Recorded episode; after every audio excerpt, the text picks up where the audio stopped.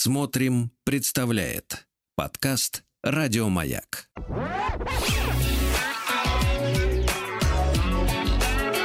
Сергей Стилавин и его друзья на маяке. Здравствуйте, товарищи. Здравствуйте, дорогой Владислав Александрович. Да.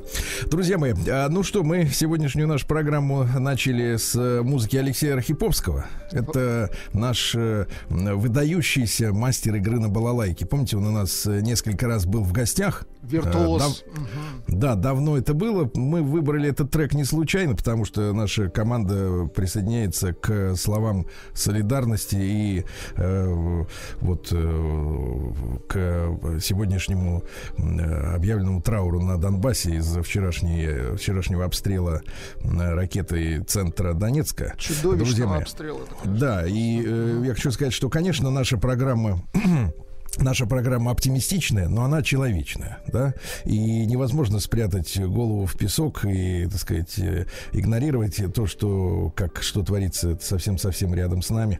Вот, и вы знаете, я смотрел вчера, я человек эмоциональный, вот, э, смотрел вчера эти кадры, естественно, в, там, в телеграм-каналах, и, и видео, и фото, и вдруг поймал себя на мысли, что я вот эти вот э, такие сцены я уже видел в своем детстве. Знаете где? На фотографиях э, Ленинграда, который был под артобстрелом. Когда вот тоже, тоже я вижу, что люди шли по улице по своим делам э, в солнечный день. Вот. И они вот э, после обстрела раскиданы вот точно так же, как вот я видел вчера на этих кадрах из Донецка.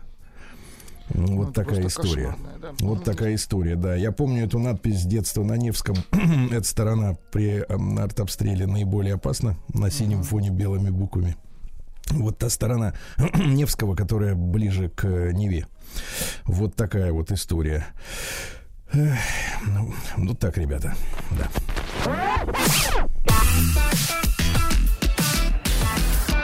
Сергей Стилавин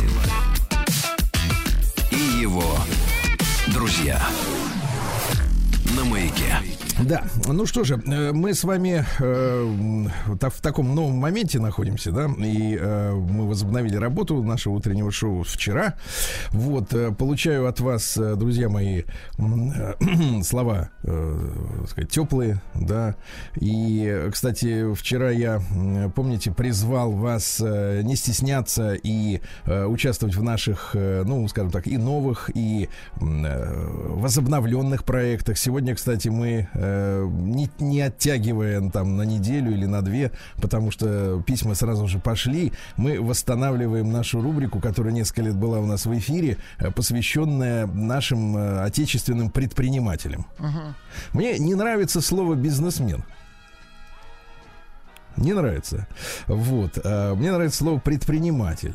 А, То есть э, мы вчера пообещали, э, что предоставим наш эфир абсолютно бескорыстно, по-человечески тем э, нашим производителям, да, которые действительно вот делают, воплощают свои идеи, занимаются производством, чем-то реальным в стране. И вот сегодня такой, такой первый выпуск вы послушаете совсем-совсем скоро. Уже в следующем часе у нас в гостях будет э, вот э, ну, будет один из предпринимателей, да, который расскажет о своем деле. А, причем я не имею в виду, друзья мои, обязательно какие-то, ну, какие-то выкрутасы, да, какие-то сверх супер изобретения, какие-то, да, но- но- инновации. Э, В принципе, мы готовы предоставить нашу площадку, наш микрофон э, любому и предпринимателю, который просто занимается, честно занимается своим делом. Это, мне кажется, очень важно, правда? Особенно сейчас, абсолютно Вот. точно. И Конечно.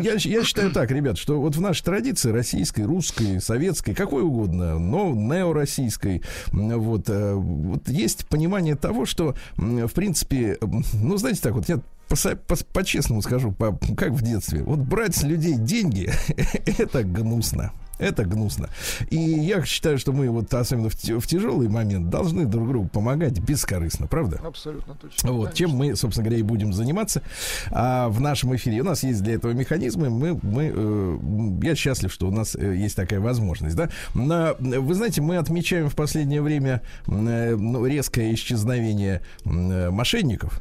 Э, телефонных, да, говорят, что э, эти колл-центры переориентированы на другие виды работы и на прежние уже, уже, так сказать, человеческих мощностей не хватает. Но, тем не менее, жулики есть, и я получил письмо э, вот совсем недавно, вчера, позавчера, не помню точно, э, от э, тоже моего тезки Сергея, о том, как, э, значит, он столкнулся с мошенничеством. Я думаю, что эти, эта история э, важно, чтобы она у нас, да, прозвучала.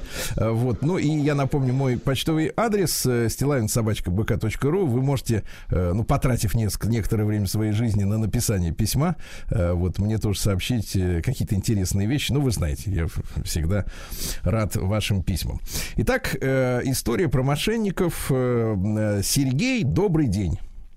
Меня зовут Сергей, мне 36 лет, и я москвич. Вот. Слушаю вас каждое утро, пока пробираюсь по пробкам до работы. И в сегодняшнем эфире, ну, в тогдашнем эфире, услышал, как вы сказали, что телефонных мошенников стало меньше или даже их совсем не стало. Так вот, расскажу вам историю, которая со мной приключилась в прошедшую субботу. Вот. Уверен, что она будет поучительной для всех слушателей, а, возможно, кого-то предостережет от ошибок. Каждую субботу, пишет Сережа, я хожу в баню. Неплохо. Ну, вы знаете, я хожу в, в баню фактически ну, каждый, каждый день. день у вас Но с разными целями. С разными. Просыпаюсь рано, завтракаю и примерно в 9 утра выхожу из дома. Так и в этот день вышел около 9 утра. Кстати, на тему бани, дорогой Владик. Так. Э, я обнаружил у себя, так сказать, э, одного замечательного соседа, который тоже по субботам рано-рано ездит э, в баню. Говорят, в Подольске. Так. Это ближнее Подмосковье.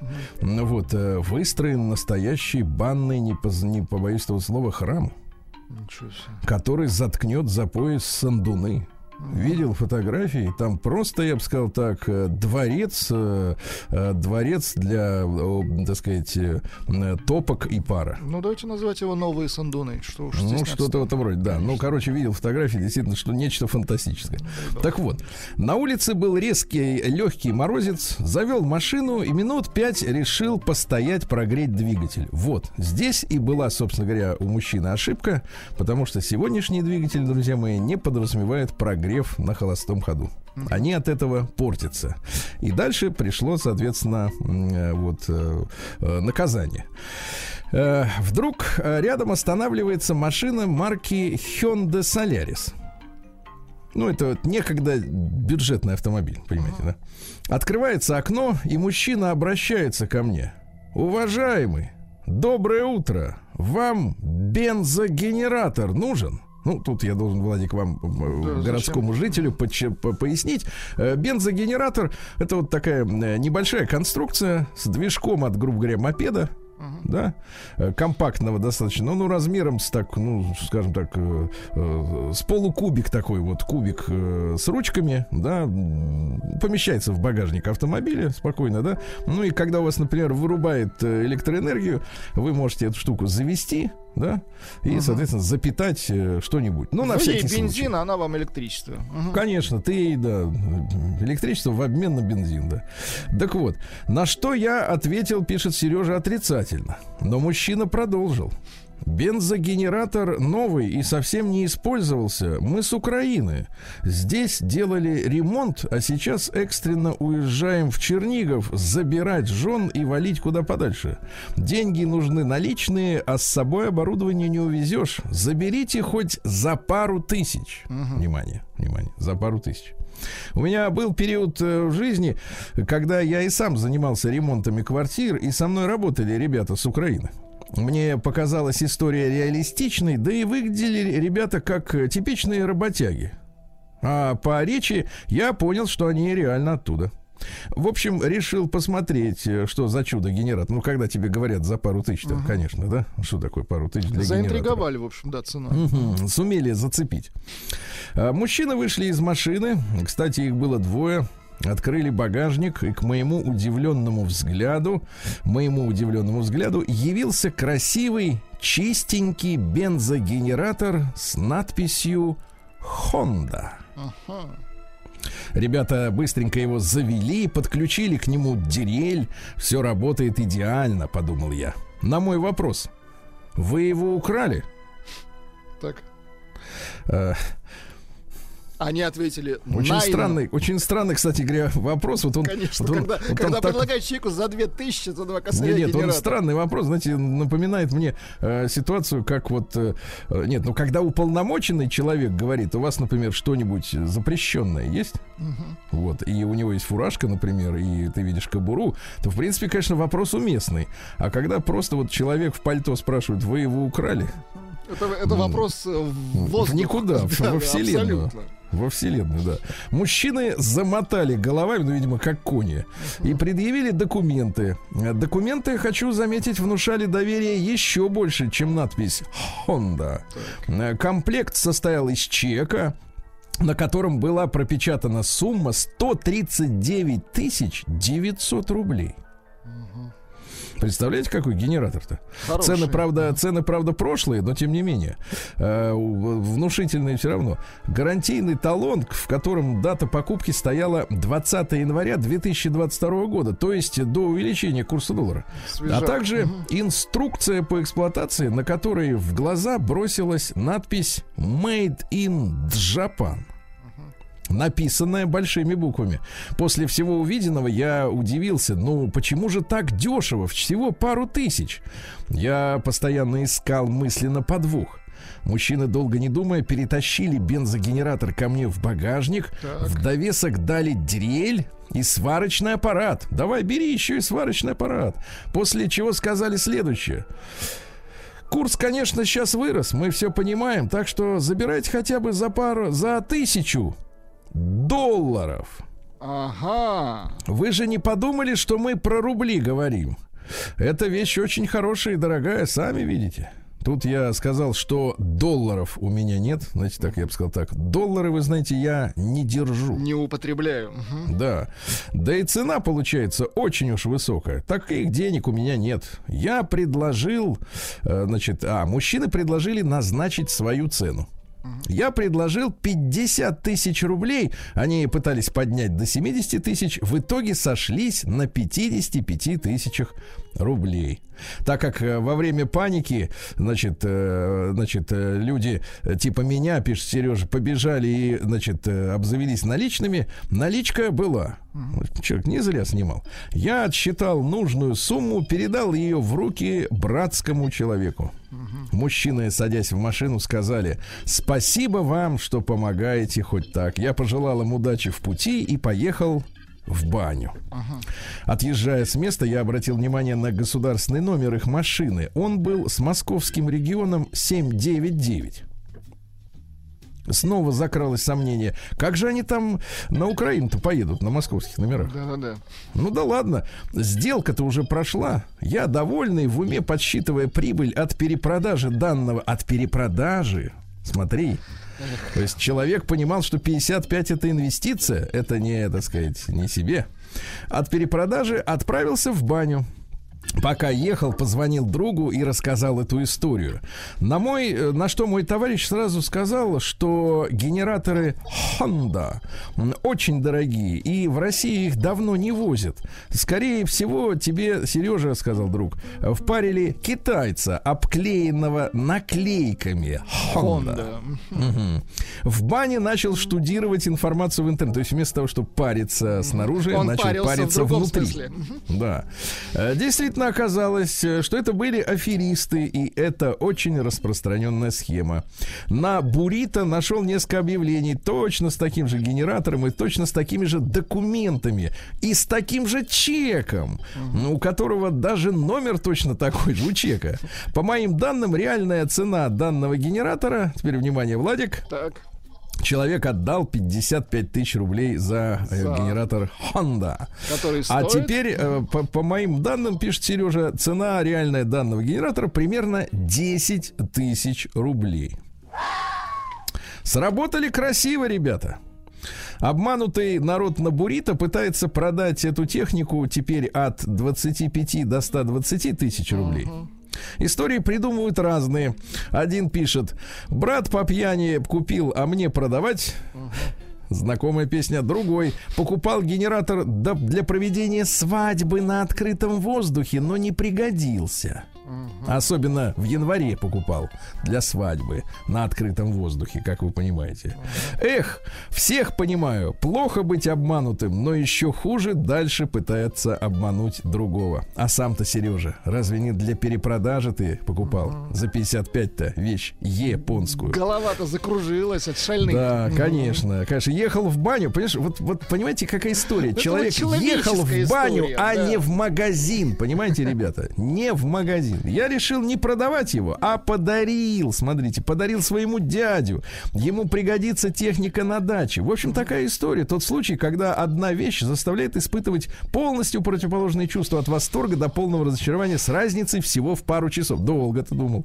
Так что будьте осторожны и внимательны. Модель предлагаемого генератора Honda P5500, а госномер машины продавцов 995. Если что. Ну, тут важна схема именно, как... да, 900, по может быть, они конечно, работают, машины да. они и меняют, это не важно. А, Через знакомых в полиции пробили машину, она принадлежит какой-то 50-летней женщине, у которой даже не оказалось номера телефона. по скриптум, по скриптум, теперь внимание, а, пишет Сережа. Э, Дядя очень обрадовался подарку.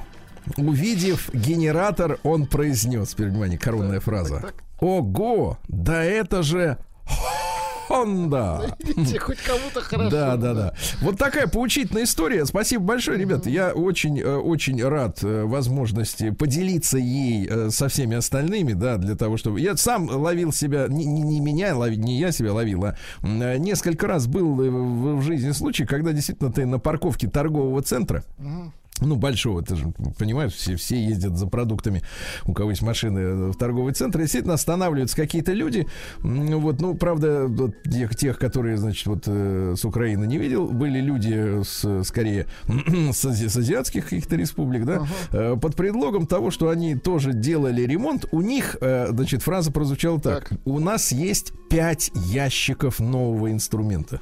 Пять ящиков. То есть вот там все, и дрели, и там, не знаю, что тут, пескоструй, что у И них там все может быть. это за тысячу. И все это за какие-то сущие копейки. Э, Друзья мои, ну я вам скажу честно. Вот ты встал в субботу, да, утром. У тебя хорошее настроение. Пошел, едешь в баню. Так и поезжай в баню. А, Не надо сидеть, не надо сидеть и греть мотор. Конечно. В бане отогреешься, в парной. Костя пишет, это были ромалы. Стилавин и его друзья. Ну что ж, товарищи, э, дорогие, э, сегодня у нас э, 15 марта, да, и э, исторические э, даты, э, памятные события. Э, Сегодня, в принципе, у нас такой день-то в историческом плане не веселый, потому что в 1917 году отрекся император Николай Александрович, Николай II в этот день, да, вот, э, со словами «вокруг предательства». Понимаете, да? Мгм, Дожали его. Вот такая история, да. Даже жали, кстати, со всех сторон. Говорить о том, что э, императора дожала там улицы или там уличные события в, Пет- в Петрограде, не приходится, честно говоря. Да, предательство действительно было на самом верху. А в этот день у нас э, Всемирный день социальной работы. Это важно. Когда человеку помогают, понимаете, да? Вот день рождения эскалатора, э, Международный день борьбы с полицейской брутальностью. Это как? Вот, ну-ка, э, э, разжуйте нам, Ну пожалуйста. как вот я бывал несколько раз э, в Соединенных Штатах Америки и в городе Лос-Анджелесе, где в принципе находится столица киноиндустрии американской, ну вот, но у меня на глазах человек, который шел по улице, бросили мордой об капот полицейского автомобиля. Просто так. А, Не просто так, он обменялся какой-то фразой с проезжающей ми- мимо полицейской машиной, не спеша, да, вот они ехали с открытыми окнами, Да-да-да. он шел по тротуару, про- они поравнялись, что-то он, так сказать, э, а он сказал, они сказали, тут же зажглась люстра, Прекрасно. вышли двое полицейских, причем, по-моему, одна из них была женщина, водитель была женщина, значит, на пассажирском сиденье с- сидел офицер-мужчина, они тут же этого человека, ну, слегка, скажем так, не белой расы, То есть так, они его Слегка. переспросили. Слегка, да. И просто я, я был в шоке, ребята, реально. Они его просто Кошмар. об капот мордой вот кинули и начали не спеша застегивать э, наручники. Вы знаете, если бы, э, в принципе, это была бы моя машина, мне бы машину было жалко. Потому что с такой силой бросить человека, там бы наверняка на капоте вмятины бы остались. Но, видимо, у них специальные капоты, чтобы они не мялись от таких дел. Человеческие капоты. Да, день, день правдивой исповеди сегодня. Всемирный день защиты прав потребителей.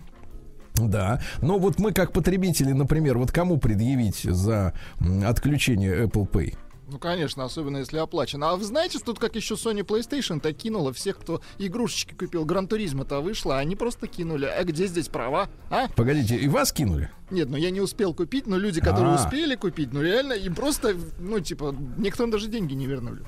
Мне нравится, что вы эмпатичны по отношению к другим людям, да.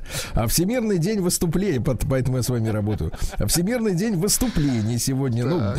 понятно. Международный день защиты бельков. Это такие милые, такие беленькие существа, которые, за которыми охотятся браконьеры, а они, значит, соответственно, вот плавают. А, Сегодня в Валенсии день окончания зимы Фальес. Э, Вот, но э, какая там зима, там просто дожди идут очень сильные и все. Всемирный день контакта. День любителей арахиса. Вот. День ошеломления, понимаю.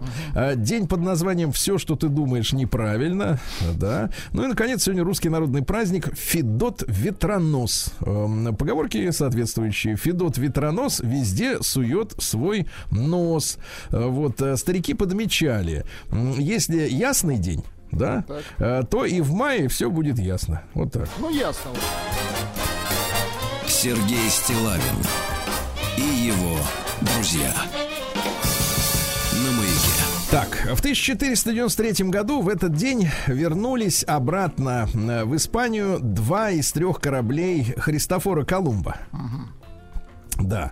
Привезя, кстати, в Европу первых индейцев. И люди их увидели, думают, елки зеленые, да, вот такая вот история. Вот. В этот день, э, в 1789 году, родился Павел Пал, Пал Павлович Гагарин. Это наш князь, вот, э, сенатор, член Госсовета. Э, Вот. Он являлся одним из главных подготовителей реформы крестьянской 1861 э, 61 года, да. Ну, именно он пролоббировал тему наделять бесплатно крестьян дарственным наделом земли. Вот. И этот кусок земли назвали Гагаринским. А, Вот. А еще сиротским и кошачьим и нищенским. Потому что, в принципе, э, этот надел не превышал одного гектара. А крестьянину, понимаешь ли, ну, с теми, да не то чтобы даже с теми технологиями сельского хозяйства, которые, конечно, тогда были отсталыми, но суть даже не в этом. Такой площади не хватит, чтобы выжить Прокормиться. семье. Да, да, да, к огромному сожалению. А в 1812 году основано в этот день первое русское поселение в Калифорнии, знаменитая колония Форт Росс. Понимаете, да? А, да. А, ну а в 1822 году, вот смотрите, интересное событие. Ровно 200 лет тому назад российский император Александр I запретил масонские ложи. Мгм. И также утвердил решение Госсовета об отправке крепостных людей за дурные поступки в Сибирь на поселение. В Сибирь на поселение, да. Вот. А в 1854-м Эмиль Адольф фон Беринг родился. Это немецкий бактериолог, э, первый лауреат Нобелевской премии по физиологии и медицине. Он э, разрабатывал сывороточную терапию. Ну, знаете, э, из крови получается сыворотка, А да, потом путем ее используют, да. а потом ее туда-обратно к другим людям уже. Да вот. Ну и, соответственно, против болезней использовалось, э, в частности, например, с дифтерией он боролся. Вот, понимаете. А в 1892 году Шарль Нунжессер родился. Это французский летчик-ас. Во время Первой мировой войны он сбил э, 43 самолета немецких, стал третьим по этому показателю среди э, пилотов своей страны. Ну вот. А потом уже после войны в 1927 году он предпринял попытку пересечь Атлантический океан на самолете. И 8 мая э, с аэродрома Ле-Бурже под, под Парижем они поднялись в воздух, взяли курс на запад. Конечно, лететь-то надо было с побережья, потому что зачем еще и через Францию-то лететь, правильно? Бензин-то не хватит. И вечером 9 мая вышел специальный выпуск одной из парижских газет с репортажем об их прибытии в Нью-Йорк. Но на самом деле это была газетная утка, потому что героя так никогда больше никто и не увидел. Жаль. Говорят, что жители Бостона э, якобы видели их самолет, то есть они, в общем-то, перелетели. А обломки потом были обнаружены в море, но вот такие вот герои самые настоящие, да. А в 1892 американский изобретатель Джесс Рено запатентовал первый эскалатор, да? Это удобно, да. Ну, эскалатор для тех, кто, да, вот... э, Кто не сказать, спешит, скажем так. ну, не, наоборот, кто бережет колени. Скорее так, да.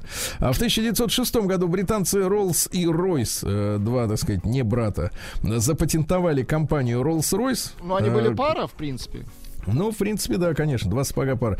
Вот, я, кстати, почитал интереснейшие вещи о сегодняшнем э, существовании этой компании, да, которая строит очень дорогие автомобили.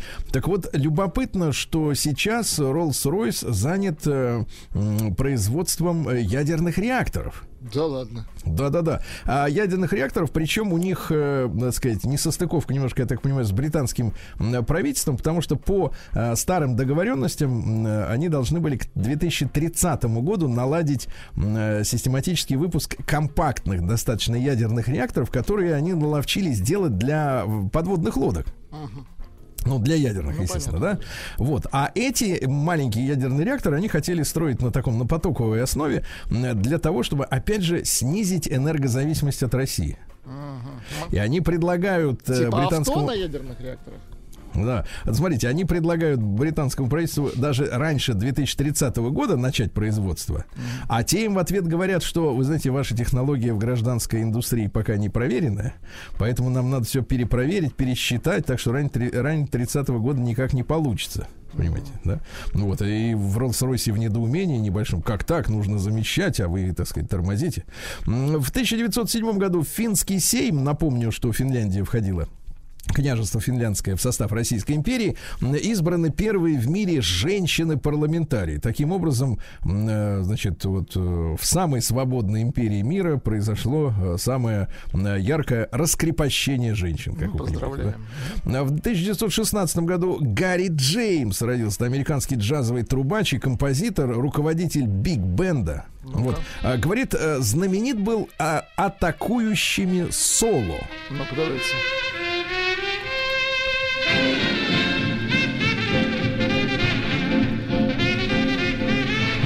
Ничего. Хорошо. А в 1924 году Юрий Васильевич Бондарев родился писатель и горячий снег, и тишина. Вот, э, вы помните, что по горячему снегу в 1972 году был снят э, фильм о Сталинграде. Там и Георгий Жжонов, Ну, Николай конечно, Еременко. шикарно. В 24 году Владимир Яковлевич Самойлов, замечательный актер наш, советский народный артист Советского Союза, и свадьба в Малиновке, а, с усами, да? И тени исчезают в полдень, и дни Турбиных. Ну и, кстати говоря, уже вот э, там он играл, ну, понятно, офицеров или квази-офицеров, да? А в конце концов э, снялся вместе с Дмитрием Певцовым, тогда еще не депутатом, вот, э, в фильме по прозвищу «Зверь». Самойлов там играл авторитета корейца. Надо бы Ну, тоже- посмотреть эту картину. Но тоже, Мне кажется, знаете, она крепкая. Ну, тоже, знаете, должность не последняя, скажем так. Конечно. Да. В 27 году начато в этот день строительство Днепрогэса. Да? Э, Тут интересно понять, э, вот многие люди говорят, а как вот мы вот строить-то начали в 27 году, страна по большому счету нищая, ничего нет. Э, Вот поставлялось оборудование очень щедро и немцами, и американцами тогда, кстати говоря, да. General Electric тогда, кстати, предоставила гидротурбины. Ну, Наверняка а- за золото, конечно. ну, естественно, за золото. Так вот, Днепрогэс входил в единую энергосистему э, европейской части Советского Союза. И, кстати, снабжал электроэнергией. Тут интересно, да, тут ведь в Советском Союзе все эти границы э, между так называемыми национальными республиками, автономиями, ну, это были только, так сказать, черточки на карте, по большому счету. да. А Днепрогэс, вот смотрите, что интересно, снабжал электроэнергией не только Донбасс, например, и Кривой Рог, где промышленное производство, да, но и Приднестровье, то есть нынешнюю э, э, Приднестровскую Молдавскую республику, которая входит в состав э, Молдавии. Понимаете, да? В 27 году, в тот же день, как Днепрогэс начали строить, при Академии наук СССР создан музей по изучению женщины. Да ладно. Точно вам говорю, да-да-да. Женщины. А в 30-м году Жарес Иванович Алферов, ну, замечательный наш физик и директор Питерского э, физико-технического института имени Иоффе. Э, мудрейший человек. Нет его уже несколько лет с нами, но помним его. Вот. Ну и что у нас интересного? И в 1933 году Филипп де Брока родился. Это французский кинорежиссер, э, который поначалу был оператором, ассистентом у Шаброля. Ну а наибольшую известность принесли ему фильмы с Жан-Полем Бельмондо. Ну, Вот Картуш, человек из Рио, великолепный, великий мужчина. Ну и в 1935 году родился замечательный такой советский грустный клоун Леонид Георгиевич Янгибаров. Конечно. да. Вот. Ну, вы его не застали, как и я. Ну, я имею в виду, так сказать, вот в таком в расцвете. Но все очевидцы помнят, что, конечно, это выдающийся совершенно э, выдающий человек. Его не стало в 72 году. К огромному сожалению, да. Но он и в кинематографе остался в эпизодических иногда ролях, и все его помнят. Сергей Стилавин и его друзья.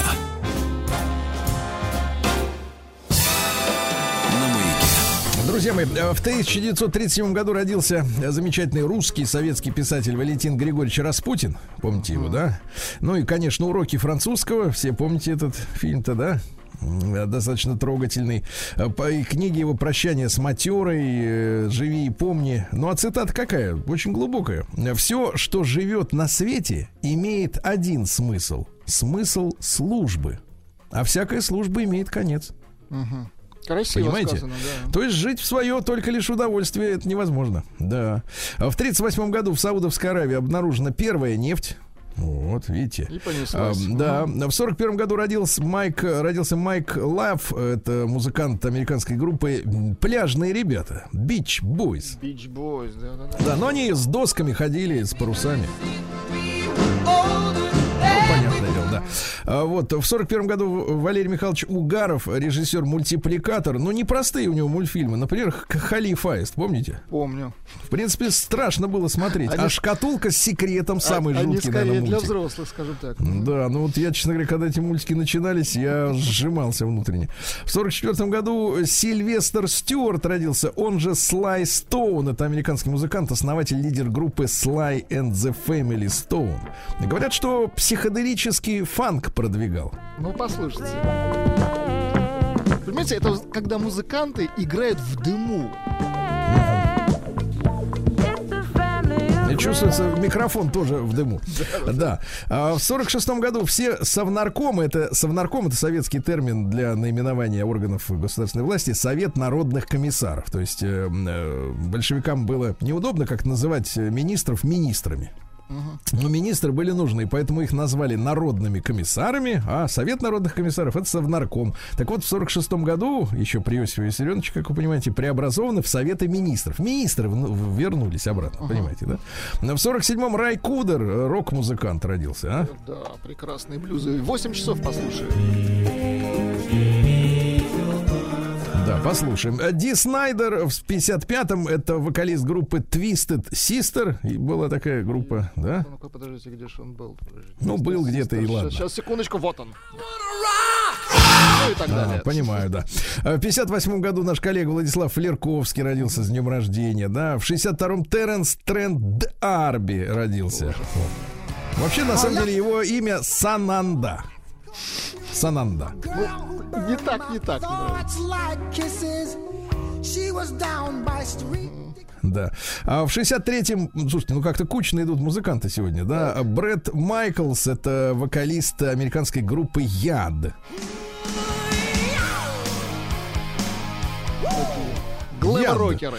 Да, в 64 году родился Алексей Прокуроров. Ну, наш выдающийся лыжник, олимпийский чемпион 88 года на дистанции 30 километров. э, Серебряный призер Калгари, э, чемпион мира 97 года. Побеждал и классикой, и коньком. Участвовал в пяти олимпиадах.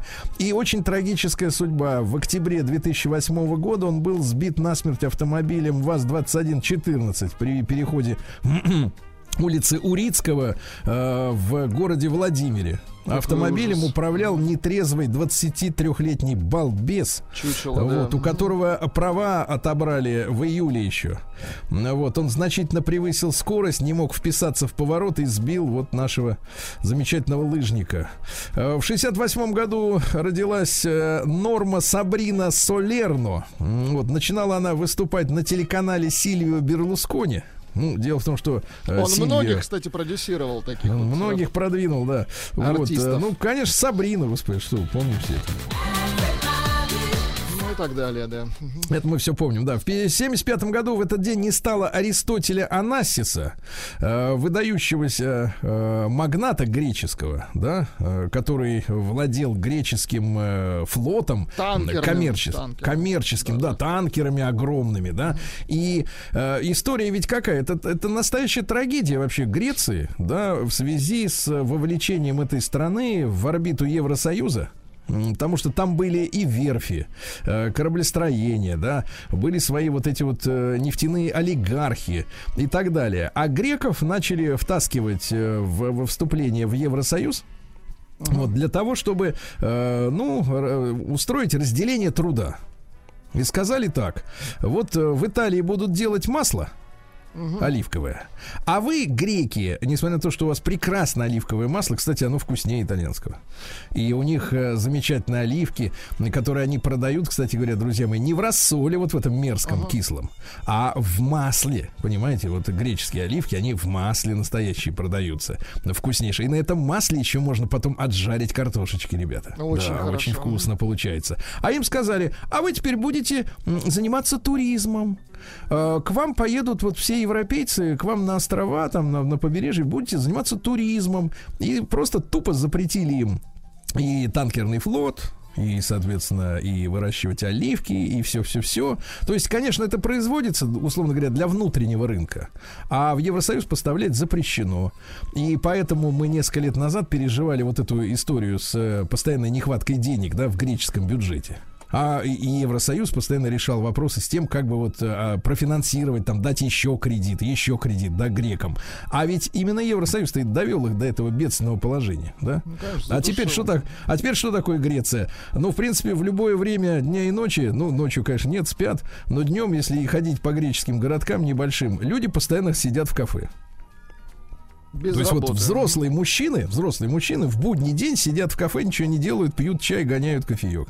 Потому что нечем заниматься, потому что Евросоюз их заставил вот превратиться в туристическую империю, которой они, ну, по большому счету и не стали. Естественно, да. Вот. Ну и э, в 1976 году ЦРУ заявила, что Израиль обладает, э, по, по крайней мере, 10 атомными бомбами. Вот, заявил, да. А В 84 году город Рыбинск, замечательный, переименован в город Андропов, ну, после смерти генсека очередного. Ну, Вот, э, в 86 году в Свердловске открылся рок-клуб.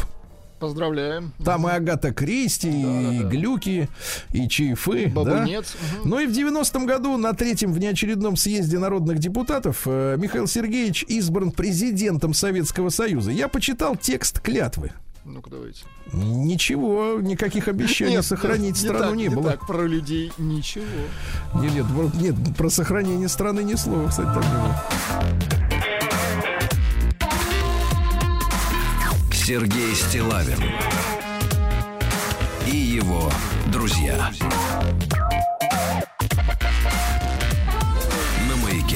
друзья мои, мы, э, доброе утро вам всем. Мы решили нашу, у, ну, музыкальную часть э, нашей программы. Вы знаете, она небольшая. У нас все-таки разговорное радио, да, радио для общения.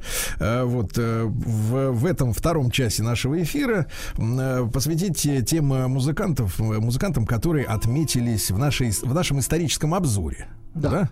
И сегодня вот э, день рождения Рая Кудера. правильно? Да, это блюзовый гитарист, он мастер а, слайдовой гитары. Это когда на палец надевается такой отрезок либо из металла, Трубы либо из стекла. газовые. Да, да, да, да, да, трубы газовые. И при помощи него играются вот такие блюзовые замечательные мелодии. Послушаем.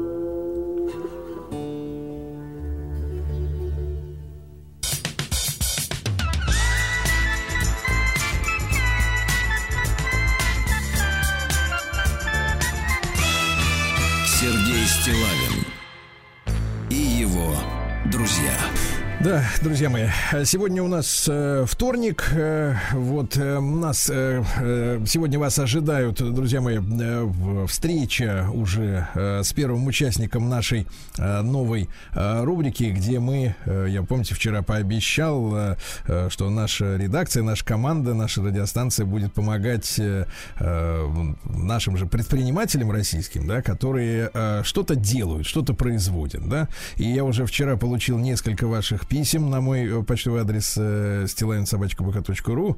Э, Так что не стесняйтесь, друзья мои. Вот. И я некоторым уже людям сам лично позвонил. Вот, потому что я чувствую, надо э, проявить личное участие, да. И сегодня мы с э, первым э, предпринимателем познакомимся уже в этом часе с вами. Ну, а э, также работает наша рубрика, которая посвящена регионам России. И сегодня мы в Чебоксарах. Минус 10 сегодня в Чебоксарах.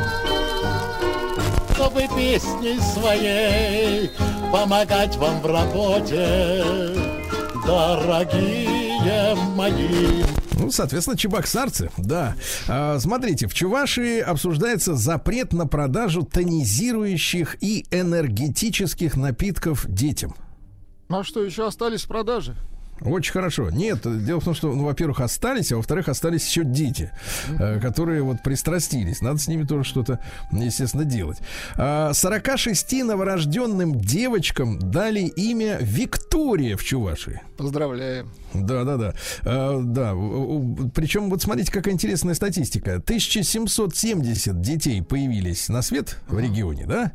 А около 860 из них девочки. То есть, смотрите, э, не половина даже, а где-то две трети получается, да? Нет, это я перебрал, конечно, две трети. Нет, меньше половины. Половина, извините. А, так вот, в числе новорожденных 13 двойняшек, э, вот, ну и вот 46 Викторий. А, житница Чебоксар заплатит штраф за покупку э, с чужой карты. Да, в декабре 41 года, ой, господи, в декабре 40, в декабре месяце пассажирка 41 маршрутки, извините, э, потеряла в салоне карту банковскую, а другая пассажирка ее нашла и пошла с ней по магазинам. Успела освоить 3443 рубля, штраф составит 15 тысяч рублей. Видите, как, да. Прекрасно. Мгм. А, Вот. А, В Чебоксарах появится дом молодежи. Вот. Э, Это замечательная история. На портале «Открытый город» был проведен конкурс, и более 90% опрошенных выступили за открытие такого учреждения. Да? Ну, Туда сможет ходить молодежь и не только. Наконец-то у молодежи будет дом. Очень хорошо. Дом, да. А 12-летний школьник из Чувашии украл три велосипеда, чтобы перепродать. Вот. То есть он А, предприниматель, да? ну нет, вот это как раз бизнесмен. Это как раз бизнесмен, да. А в течение двух последних месяцев трое владельцев великов в Новочебоксарске э, стали жертвами кражи. Э, Воришка увел двухколесный транспорт, который они оставляли на улице и в подъездах. А Подозреваемого обнаружили. Э, 12-летний подросток опубликовал в интернете объявление о продаже э, великов и успел даже один продать. Вот теперь с ним будет работать комиссия по делам несовершеннолетних. Ну и с родителями тоже поработает. Ну что, как же так? Правильно, да. Да, э, значит, пьяный мужчина напал с бутылкой на продавца. Да что ж Вот. такое? Ну, вот так вот, из хулиганских побуждений, используя малозначительный повод, выразившийся в законном отказе от продажи крепкого алкоголя, в присутствии посетителей магазина взял в руки приобретенную стеклянную бутылку пива и кинул ее в продавца. Э, Причинил физическую боль сотруднику э, точки торговой, представляете? Ну и, наконец, хорошая новость. В 2023 году, то есть уже в следующем, Аграрии Чувашии э, планируют полностью отказаться от импортных семян картофеля. Не, импортные семена нам не нужны, да. Не нужны, нам нужны наши э, чебоксарские. Спасибо, товарищи. Сергей Стилавин и его. Так, ну какие у нас, да, какие у нас новости? Э, Одноклассники фиксируют рекордный приток новой аудитории. Вы когда последний раз были в Одноклассниках? Меня там нет.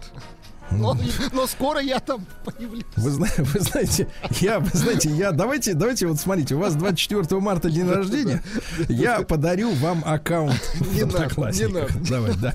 Рост плюс 66%, представляете? да? Хорошо, Очень да. замечательно. Россия ввела временный запрет на экспорт сахара и зерновых. Правильно. Это важная история очень. А что такое зерновые? Это э, не только пшеница, это и рожь, и ячмень, и даже кукуруза. Кстати, кукурузы у нас много. Такая Да. корова нужна самому. Да. Миллиардер, э, российский миллиардер, бывший владелец одного из ведущих мировых производителей минеральных удобрений, Мельниченко, вот, предсказал миру продовольственный кризис. Да, да, да.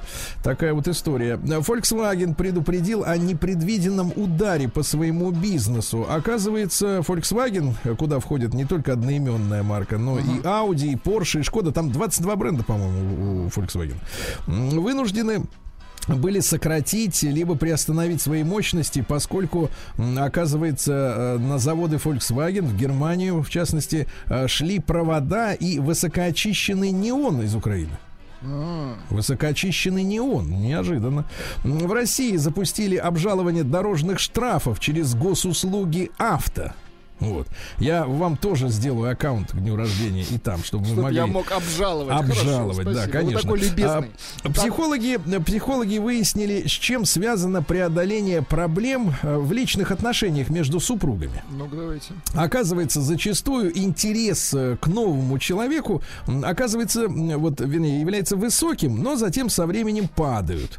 Э, И психологи провели исследование почти 100 пар, находящихся в отношениях, и выяснилось, э, что женщины, которые страдают от э, э, нехватки интереса к мужчине, да, а чаще склонны думать, что совместимость между супругами предрешена изначально.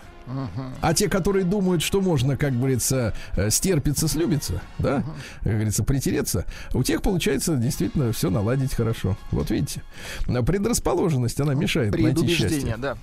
Да, назван э, простой способ побороть стресс э, с помощью смартфона. Психолог Лейкина э, рассказала россиянам, э, которые чувствуют апатию, упадок сил, что нужно установить на смартфон приятную заставку. Ага. А, Цветовая гамма не должна быть слишком яркой, так как любое эмоциональное возбуждение имеет обратную сторону. Просто Лучше, если... черный цвет. тут Нет, установили, нет, он, мне ну, кажется, смотрите. успокаивает. Ну, как- Лучше, если это будут позитивно-нейтральные цвета, которые для каждого индивидуальны. Ах, А. Чаще всего это натуральные оттенки, связанные с природой. Цвет неба, травы, цветов э, добавил психолог Лейкина. Вот какая картинка вас бы успокоила, Сергей Ну, вы знаете, вы знаете, я скажу так, что, в принципе, я батарею экономлю, и поэтому у меня никаких картинок быть, естественно, не может. Ученые выяснили, в каком мусоре любят жить осьминоги. Дело в том, Ну, что ведь океан заполнен мусором. А, Выяснилось, а не что... осьминогами. Да, 40, нет, нет, совершенно нет. А 40% осьминогов используют стеклянные бутылки. Вот. И лишь 24% осьминогов как-то взаимодействуют с пластиковым мусором. Причем чаще всего они сидят на нем, а не внутри. Ну вот, не нравится им пластик. Э, такая замечательная новость. Э, Древние люди, смотрите, использовали орудия предков из чувства ностальгии. Смотрите, Такая, как ну, хорошая? Просто хорошая фраза, да. МВД хочет изымать э, СТС, ну это э, техпаспорт, да, у владельцев неисправных автомобилей при обнаружении опасной неисправности. Ну, например, инспектор видит, что у вас машина с тремя колесами, к примеру. Ну, да? да. Ну, что-то такое очевидное. Э, Предлагается, соответственно, э, в течение 7 дней устранить проблему на специализированном техсервисе. Если вы это не сделаете, то, в принципе, у вас отнимут СТС. Ну, ясно. Дальше. А, ученикам Красноярской гимназии задали, э, дали задание расчленить аквариумную рыбку на уроке. Да вы что? Да. А родители сразу возмутились. Мы не будем выполнять задание, потому что это просто негуманно. Сегодня рыбка, а завтра что? Они же не все пишут мамочки, поваром да. в ресторан. Пишут да. мамочки, да. А, чиновник, вот смотрите, самый настоящий подвиг э, совершил человек в условиях нынешних. А, чиновник, э, зампредседателя председателя Олимпийского комитета Норвегии Ойвинд Ваттердал, вот фамилия, э, вот, э, покинул Олимпийский комитет Норвегии из-за отстранения россиян от соревнований. Да ладно. Да, да, да, да, да. Вот все-таки, видите, один, ну хотя бы один честный, честный человек нашелся, да, да, да.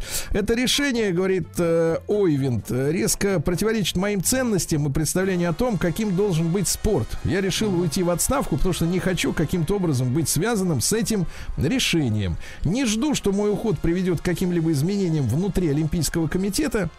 Я делаю это по своей совести, чтобы э, постоять за своих российских коллег и белорусских, там же и белорусов тоже при- при- притянули, и в дальнейшем иметь возможность смотреть им в глаза. Вот видите, Удивительно. нашелся человек. Да нет, не удивительно. Скорее удивительно, что то он только один. Российские дзюдоисты отказались участвовать в международных соревнованиях в сложившейся обстановке. Понятно. Нападающий э, Рубина э, Виталий Лисакович спас мышь перед началом матча. Вы слышали? М, Нет, не Вот слышал. ваш этот спортивный редактор, вот э, Валерьевич, он рассказывает о Нет, таких про мышь не новостях. рассказал, он почему-то умалчивает. А, а много ли мышей вообще Мне на кажется, поле? в нашей спортивной редакции дают задание рассказывать о чем угодно, только не об интересных Они так сказать, умалчивают, конечно, событиях. правда. Так вот, э, Виталий Лисакович обнаружил э, в, так сказать, в центральном круге мышоночка. Он взял его на руки, вынес за пределы поля, передал техническому персоналу. Дальнейшая судьба, к сожалению, мышоночка неизвестна. Но а, вот, э, так сказать, э, а Лисакович молодец, правда? Абсолютно. Да. Ну, погодите, погодите. Власти э, Москвы исключили возникновение в столице популяции мадагаскарских тараканов. Вы видели их фотографии? Это жуть. Нет, но мне интересен масштаб, а не какого размера. Огромные. э, Больше наших обычных. Больше пру- воробья, пру- да? Прусаков. Ну, в раз 5-10. Да, вот интересная статистика. Больше число россиян, которые не хотят уезжать из страны, выросло вдвое. На фоне событий, понимаете, да? Психолог рассказала, сколько времени надо уделять чтению новостей. Э, В сутки не более 30 минут. Мне Не кажется, более 30 30 минут. секунд. Дальше, давайте, Владик, я знаю, что, в принципе, мы как-то люди э, добросердечные, но некоторые новости нам вот жизненно необходимы, чтобы Давайте, чувствовать как-то вот опору в жизни. вот- Например, житель Москвы во время уборки в квартире случайно выбросил 13 миллионов рублей. Досада-то какая, а? Да, Дмитрий А занялся... у- куда выбросил? Не, ну, конечно, в бак.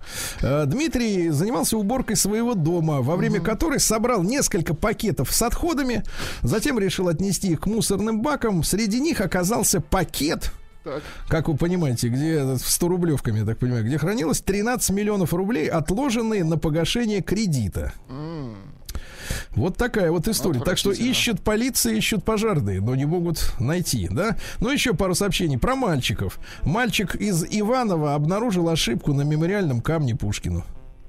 Отвратительно. Хочется спросить, зачем ты это сделал? Правильно? Зачем ты это сделал? На- Иркутские ученые вывели новый сорт картофеля с высокой урожайностью. Очень хорошо. Ни- Никос художник высказался о своем сыне, который приковал себя к ресторану. Помните? Макдональдсу. Фраза следующая. Так. Мне она очень нравится. Давайте вот ей, собственно говоря, и Давайте. эти новости обычные закончим. Э, э, Художник сказал следующее. Это его еда.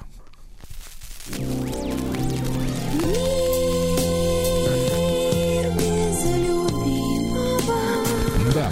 Ну что же, э, А, пенсионерка еда, в извините, Соедин- Никоса, это шпрот. Нет, Извините. нет, ну давайте. Пенсионерка, значит, в США зарабатывает деньги, продавая картины, нарисованные собакой ее. Да. Она завела себе австралийскую овчарку. э, вот, вот, и, э, значит, когда то исполнилось два года, она заметила, что у собаки, у питомицы э, есть тяга к искусству. Надо только направить в нужное русло. Начинала собака с акварели, но теперь использует акрил. Акрил. А За 7 лет овчарка написала сотни картин. Сначала бабуля раздавала их знакомым бесплатно. Когда Так. те уже наелись этими э, картинами, она поняла, что пора продавать. И вот с тех пор она продала картин собачьих на 19 тысяч долларов. Представляете? Какой кошмар. 19 тысяч долларов. Знаменитости, новости э, модных трендов.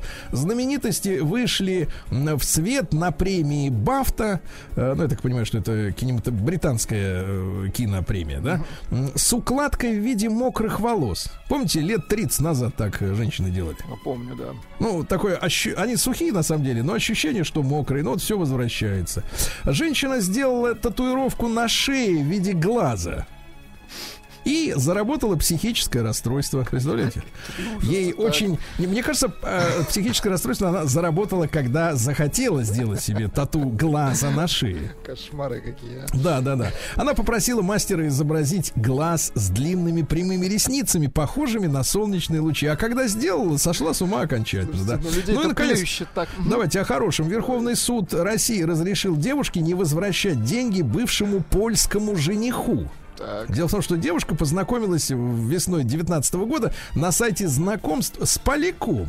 Э, Поляк переводил россиянке деньги на погашение ипотеки, покупку телефона, оформление визы в Польше. Всего он перевел э, жительнице Ешкаралы э, 36 тысяч евро на минуточку. Ничего себе. Так. А девушка не поехала. Верховный суд выяснил, что деньги переда- переводились многочисленными платежами без, оговор- без того, чтобы оговаривать э, конкретные условия, э, так сказать, поступления этих средств, поэтому девушка может спать в Ешкарале пока, пока что, по крайней мере, спокойно. Вот так.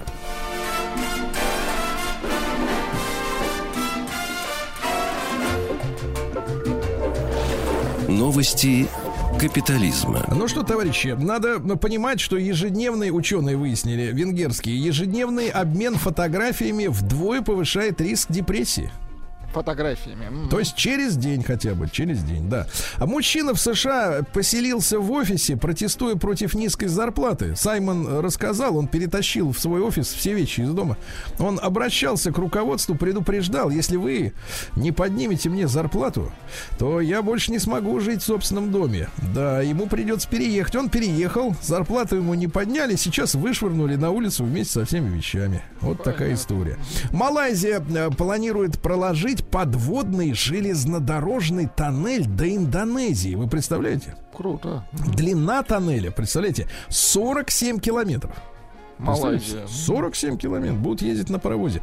А, Матросы береговой охраны Тринидада и Тобаго, два матроса, в свой выходной законный день спасли получившего серьезную травму в лесу туриста. Молодцы. Матросы хотели отдохнуть друг с другом, но пришлось спасать. Мужчина в... э, Это же где произошло-то? В Америке, кажется. А, Мужчина показал способ почистить украшения золотые едой.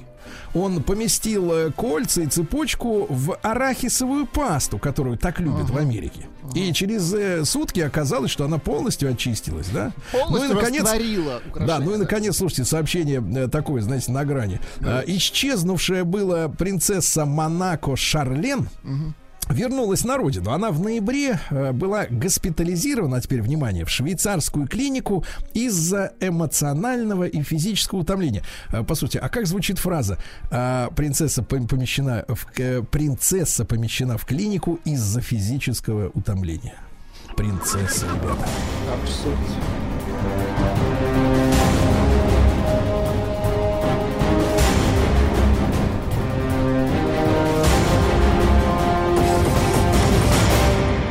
Россия криминальная. Ну что же у нас тут интересного? Э, Мужчина из Москвы откусил часть уха знакомому во время драки. Понимаю. Мужчину из Балашихи похитили знакомые из э, соседних государств. Зачем ему такие знакомые? Несколько дней держали его на разных квартирах, вымогали из родственников 800 тысяч рублей. А когда родственники э, значит, обратились в полицию, то мужчину отпустили, а вот уроженцев, так сказать, задержали. Да? А Двое мужчин, прекрасная история, потерялись в тундре. Так. Но нашлись, но нашлись. На Тюменец э, выжил после падения с восьмого этажа. Представляете? Да, молодец. замечательно, замечательно. Ну и, наконец, давайте, так сказать, э, технологии счастливой жизни. Давайте, смотрите.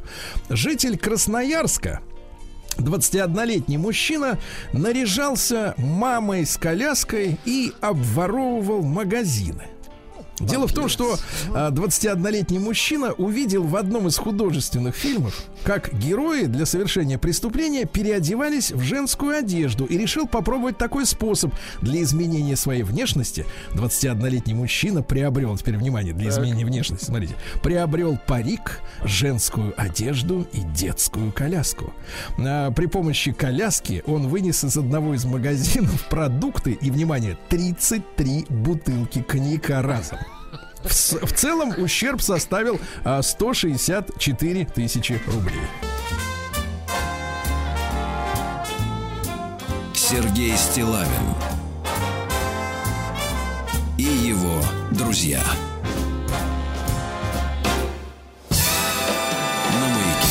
Друзья мои, ну что же, э, во вчерашнем эфире примерно в это же время э, я эм, э, рассказал вам, что в нашей редакции возникла идея, и мы ее все дружно поддержали, о том, чтобы возродить нашу рубрику, которая когда-то казалась «Как заработать миллион», помните, да? Конечно. Вот, но э, деньги не, не- не- так важны, и сумма там миллиард, миллион, неважно. Э, Но важно предоставить, э, мне так кажется, нашим э, производителям, да, людям, которые занимаются предпринимательством, возможность предоставить им э, трибуну, чтобы рассказать о себе, с нашей стороны, я повторюсь, это абсолютно бескорыстная история. Нам это интересно. Вот. И э, вы знаете мой почтовый адрес личность собачка.бк.ру. Я с несколькими авторами этих писем вчера лично созвонился, Владик, понимаете?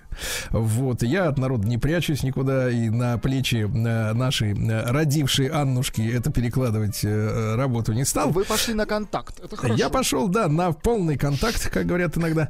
И, соответственно, э, созвонился с несколькими э, э, людьми, которые прислали мне, э, опять же, на почту стилайн.собачка.бк.ру э, весточку о себе, да, несколько слов буквально о том, чем э, занимается э, э, компания, да, э, вот, э, или сам личный предприниматель. А, конечно же, обратный контактный телефон и э, с одним из, э, э, значит, с кем я вчера созвонился, одним из, с кем я созвонился, был вчера замечательный мужчина Павел. И он сейчас с нами на связи. Павел, доброе утро. Доброе утро, Сергей, Влад, все радиослушатели. Да, да, да. Э, ну, должен сказать, что, конечно, люди поначалу не верили, что и звоню им я. А, А ну, вы нас сами научили. А, Я Да, думал, что это мошенники звонят. Вот, у людей, да, у людей было ощущение, что звонит им кто-то, как я, но что-то хочет, да, только несколько наводящих вопросов и убедило их, что действительно на связи Сергей Валерьевич, э, ну да.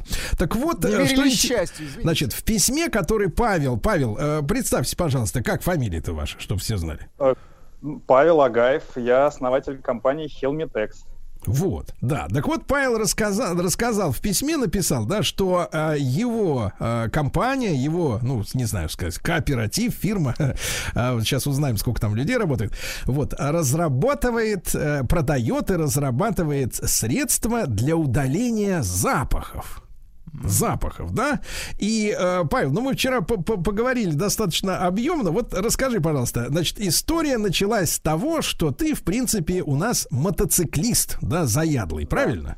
Да, да, да. Так, я и расскажи, пожалуйста, расскажи, пожалуйста, как сама, вообще, чем ты занимался на тот момент, когда вот, э, ну вот, и- то эта идея только еще пришла к тебе в голову после очередного мотопробега? Что ты делал в жизни? Тебе 39 лет сейчас, правильно? Да.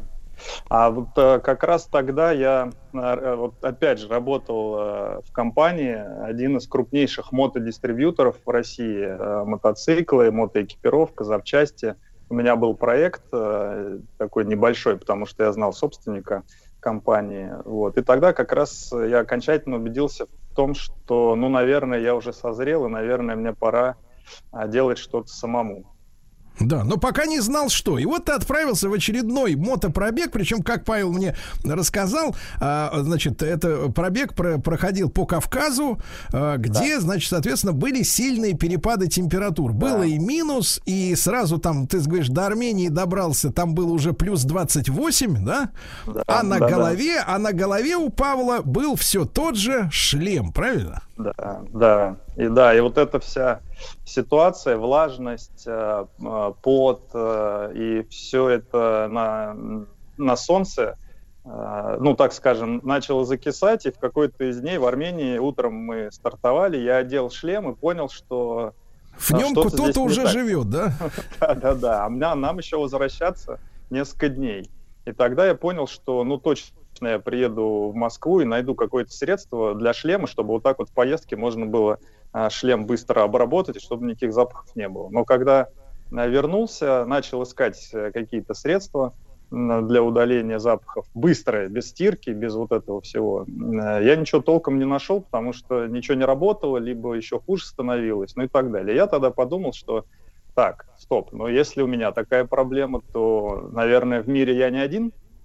А, И вот тогда как раз я понял, что надо это делать, надо пробовать разрабатывать такое средство, которое бы позволяло людям быстро, без стирки, без лишних хлопот э, удалять э, запах, э, ну и делать антибактериальную обработку именно в шлеме. Это вот была первая самая Да. разработка. Но, Павел, ты же у нас по образованию не химик. Да, я инженер.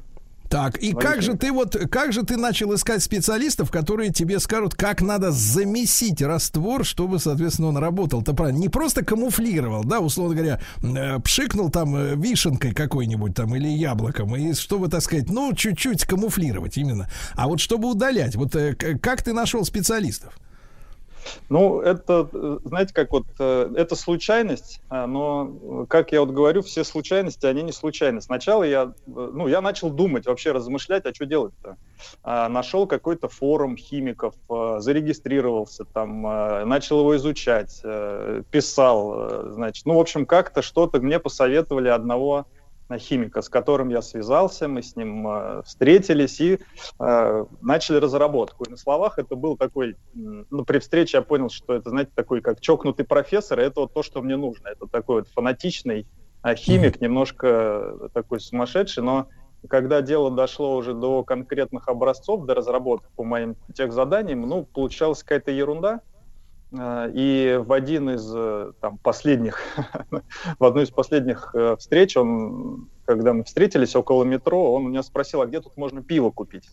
Вот, и тогда я понял, что это э, не мой вариант. Дальше я искал не только химиков, но я параллельно искал и тару, и распылитель, и этикет. Ну, то есть все- весь э, ассортимент комплектующих, который нужен был для производства. И Да. а, на выставке а, познакомился с компанией, которая как раз производила флаконы.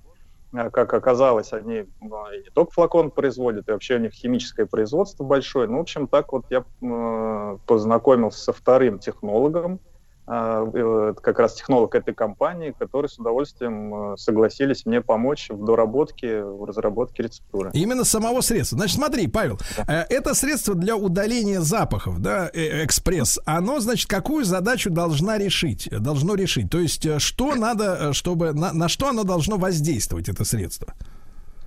А, ну, оно должно воздействовать на источник запаха. А, причем вот источники запаха бывают э, органические и неорганические. С неорганическими попроще. А если про органические говорить, то это Ну, вот тот же бактерии. шлем, который на голове сутками, да, болтается. Да, это бактерии, которые живут везде, и они при благоприятных условиях, влажности высокой и температуры, они начинают свою активную жизнедеятельность. Питаются всякими микроэлементами и оставляют после себя, ну, я это называю биогрязь. Вот как раз эта биогрязь начинает пахнуть. Вот, и То наша есть они пере- это- перерабатывают, условно говоря, пот, да, и вот оставляют после себя вот это вот, э, так сказать, запах едкий. Ну, если простыми словами, то так. Так, и что же с ними делать? А, ну, сначала бактерии надо убить, чтобы у нас не появлялось новых вот этих самых отложений э, пахучих. Вот что, собственно, наши средства и делают. Э, Значит, а второе – это э, ликвидация самого запаха за счет э, специальных э, активных ну, молекул э, компонентов, которые расщепляют пахучие элементы на непахучие. Вот. И третьим действием это очистка либо дезинфекция поверхности от остатков той самой биогрязи. С- Таким образом, мы устраняем причину появления запаха, устраняем сам запах, и все это дело еще очищаем. И- Скажи, и, пожалуйста, знаете, Павел, получается, что это три разных бутылки?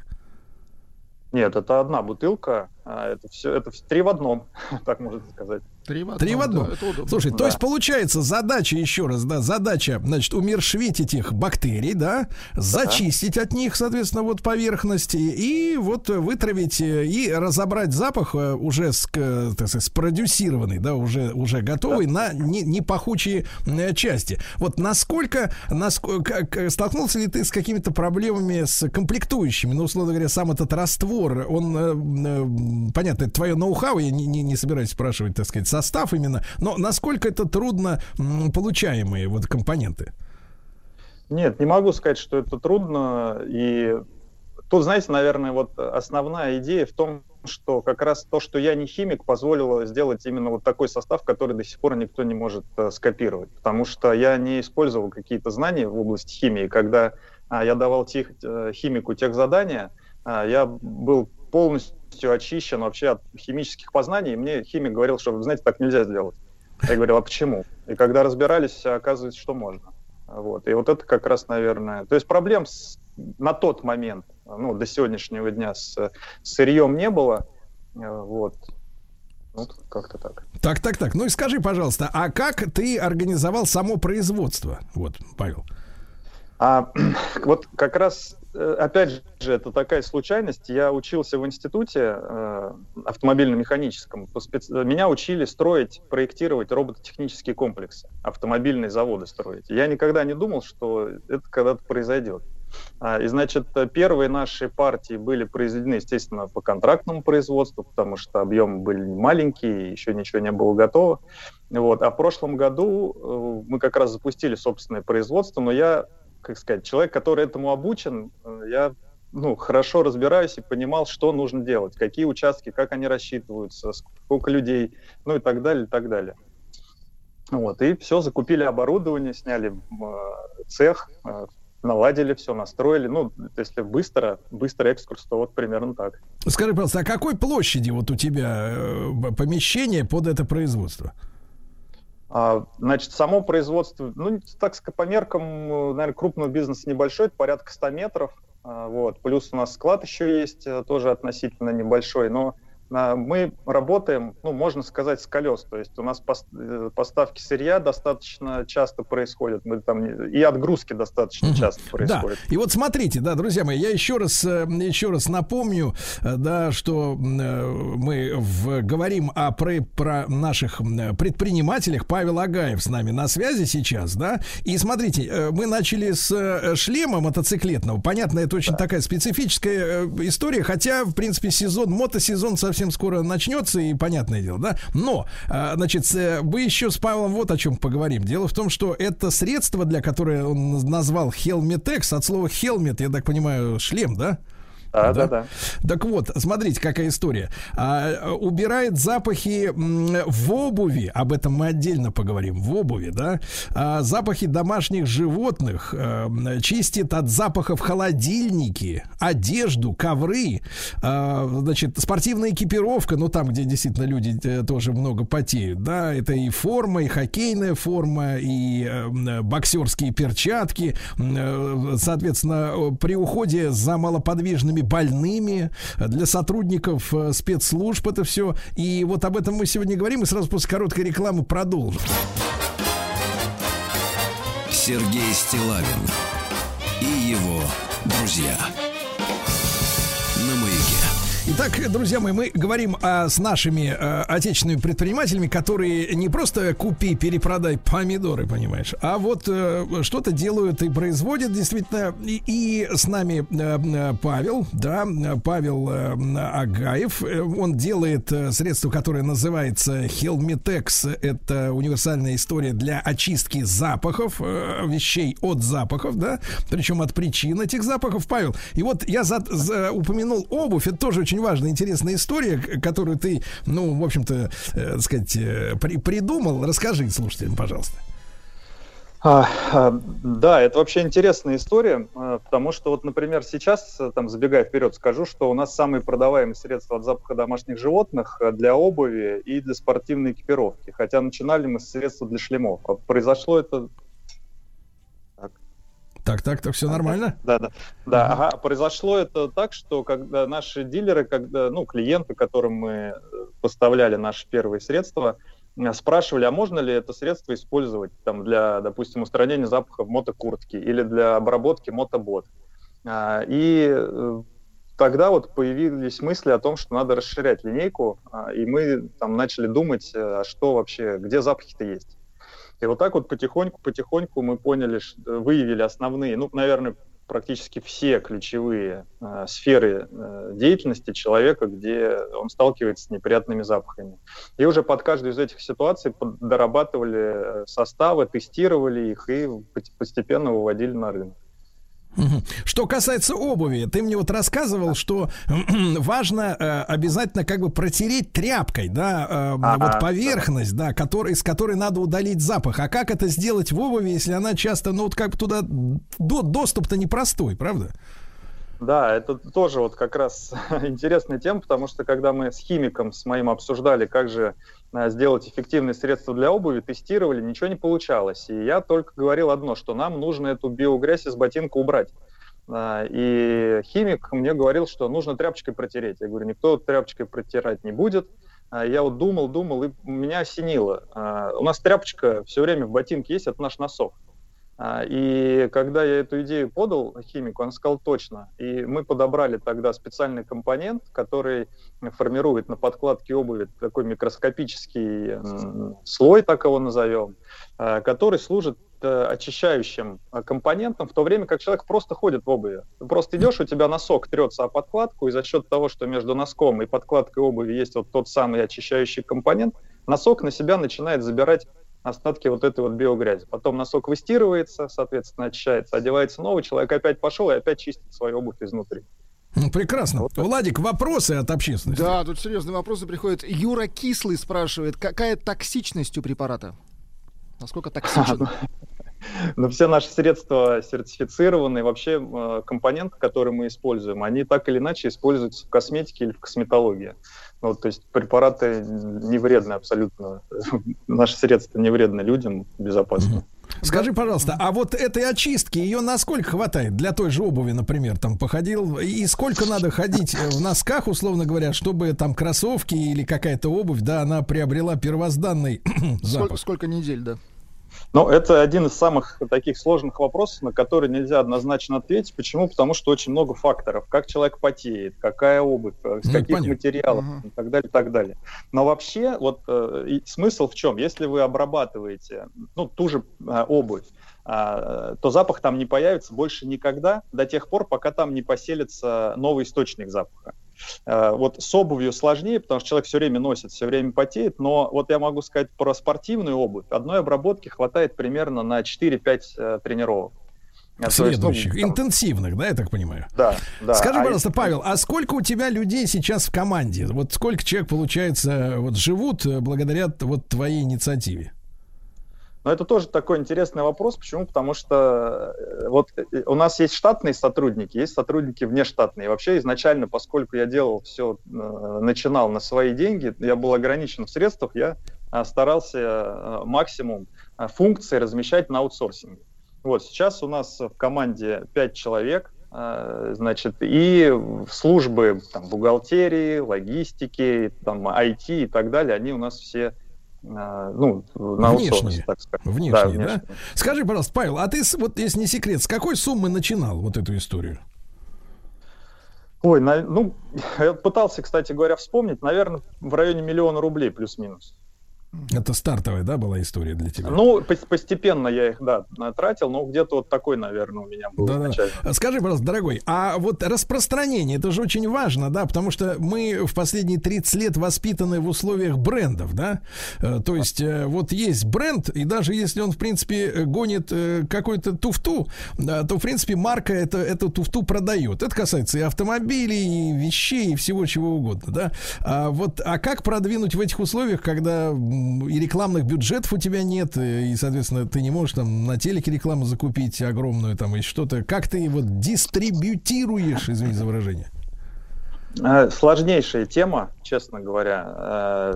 Э, только вот усилиями личными, э, помимо того, еще знаете сложность в чем?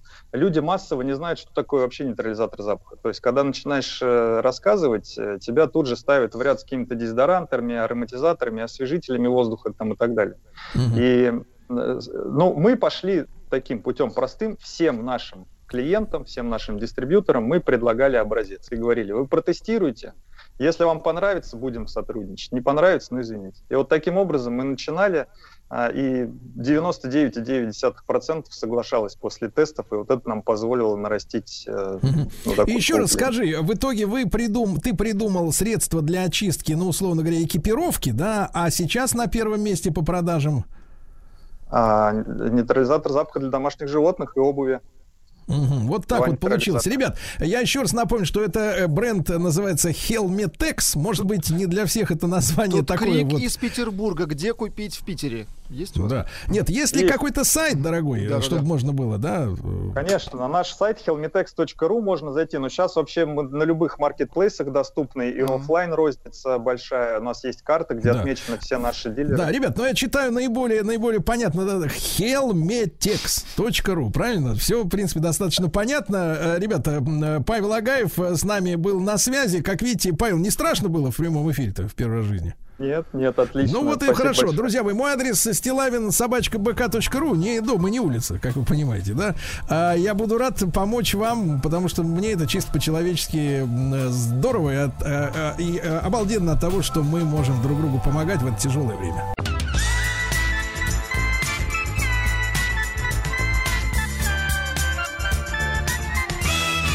Сергей Стилавин и его друзья.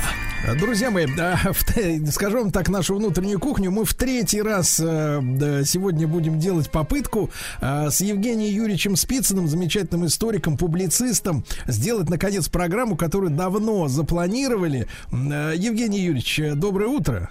Здравствуйте. Да, доброе утро. Спасибо за добрые слова. Да, да, Евгений Юрьевич, и мы планировали в одну из дат, которая имеет отнош... имела отношение уже в прошлом к созданию э, госплана, это советская структура, система государственного планирования, вот, и э, хотели поговорить и о той системе, и об очень интересной истории, связанной с компьютеризацией, если говорить современным языком, да, той системы, которая была зарублена э, совместными действиями, я так понимаю, иностранных разведок, иностранной прессы и э, всполошившегося политбюро э, ЦК партии, видимо, которое, э, ну, по данным источников открытых, сегодня э, убоялось, что компьютер будет принимать в стране решения за э, высокопоставленных, э, значит, вот, э, работников партийного аппарата. Э, Евгений Юрьевич, ну, наверное, надо начать все-таки с э, истории с госпланом, с созданием его, да? Как кому эта история, кому эта идея пришла в голову в принципе?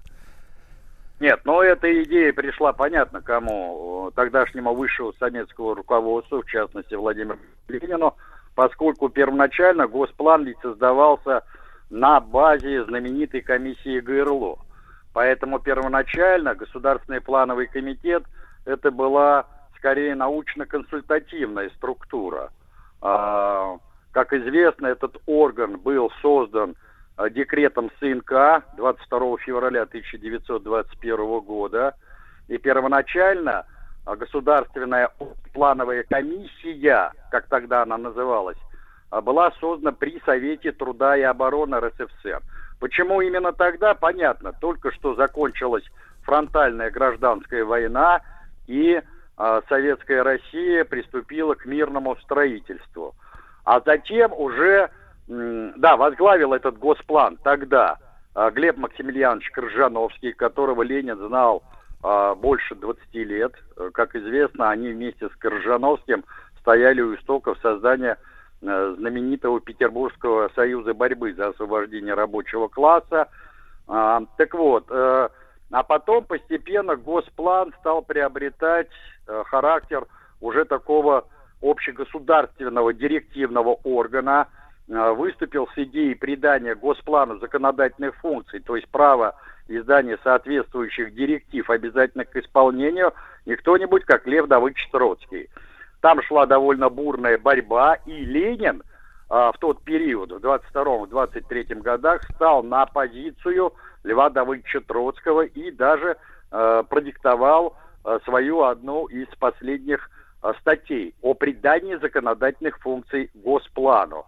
Затем э, не очень продолжительный период. Госплан возглавлял тогдашний зам Ленина по Совнаркому э, Александр Дмитриевич Цурупа, но уже э, в 25 году Глеб Максимiliaнович Крыжановский опять возглавил э, Государственную плановую комиссию, которая непосредственно занималась уже разработкой первого пятилетнего плана развития народного хозяйства. А, Евгений- а в Ев- 30 году Да. а, уже Госплан возглавил Валериан Владимирович Куйбышев, один из ближайших сталинских соратников, член Политбюро ЦК, который уже непосредственно отвечал за а, выполнение директив первого пятилетнего плана, как в годы первой пятилетки, так затем и в годы э, второй пятилетки. Евгений Юрьевич, меня вот всегда поражала эта история с э, перевыполнением плана. Я это помню в своем детстве, в юности, все время призывы там пятилетку в 4 года и так далее, и так далее. И возникал такой бытовой простой вопрос. Если мы, условно говоря, э, сделаем пуговиц, да, в два раза больше, а при этом, например, рубашек в два раза не сошьем больше, то зачем эти, зачем эти перевыполненные пуговицы нужны? Ну, я в широком смысле говорю, вот как, как объяснялась вот необходимость сделать больше, чем запланировано, если суть в том, чтобы выполнить план? Тут э, понятно, что этот лозунг имел э, пропагандистский характер, поскольку надо было людей нацеливать на э, высокопроизводительный труд, с тем, чтобы у них был стимул работать лучше, работать веселее, как тогда говорили. Это с одной стороны. С другой стороны, понятно, что страна нуждалась в ускоренных темпах индустриального, аграрного, культурного, социального развития, поэтому предполагалось, что перевыполнение плана это э, происходило прежде всего за счет увеличения производительности труда. Ведь надо вспомнить, что Ленин в свое время сказал вот эту знаменитую фразу о том, что конечный спор между социализмом и капитализмом будет решен в пользу той общественной системы, которая покажет более высокие темпы роста производительности труда. И вот этот показатель, кстати, а, в планах всех пятилеток, а, он считался одним из определяющих, и ему а, во времена Сталина, а затем Хрущева и Брежнева придавали особое значение. Поэтому здесь надо исходить именно из этой парадигмы. А понятно, что потом это будет, э, ну, своеобразной формой Э, ну, пародии, что ли, на советский госплан. Но надо тут э, прекрасно понимать одну вещь, что сталинский госплан – это не чита Хрущевскому, а хрущевский госплан не чита Брежневскому. Хорошо. Евгений Юрьевич, и вот это вот очень интересная тема с э, действительно попыткой внедрить, э, ну, сейчас бы сказали, наверное, искусственный интеллект или вычислительную технику, потому что, я так понимаю, э, ну вот очень же сложно действительно сопоставить все данные по наличию сырья, по всем предприятиям, по всем товарам, которые нужно выпустить, да, вот просто вот эту огромную математическую работу надо произвести, чтобы, как говорится, вот эту бухгалтерию в баланс свести, чтобы все заработало. И если это считать считать на счетах, там, арифмометрами, людьми, это низкая производительность, да, у такой большой армии счетоводов. Вот расскажите, пожалуйста, об этой, об этой компьютерной системе, об этой задумке. Знаете, э, я хочу разочаровать и вас, и наших уважаемых слушателей.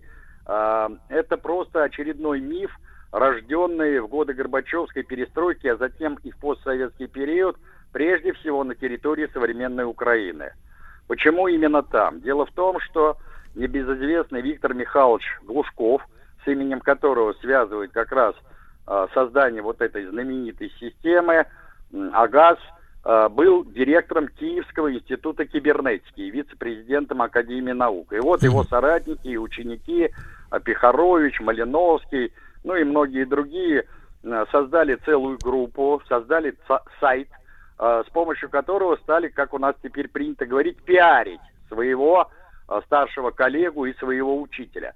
На самом деле вот этой разработкой вот этой системы э, компьютеризации плановых расчетов занимались несколько органов. С одной стороны, это ЦСУ СССР, который возглавлял знаменитый профессор Старовский назначен на эту должность еще Сталином. Евгений Юрьевич, надо пояснить, ЦСУ это Центральное статистическое управление, да? Так точно, да, Центральное статистическое управление. Кстати, у Старовского с Глушковым был давний и очень острый конфликт.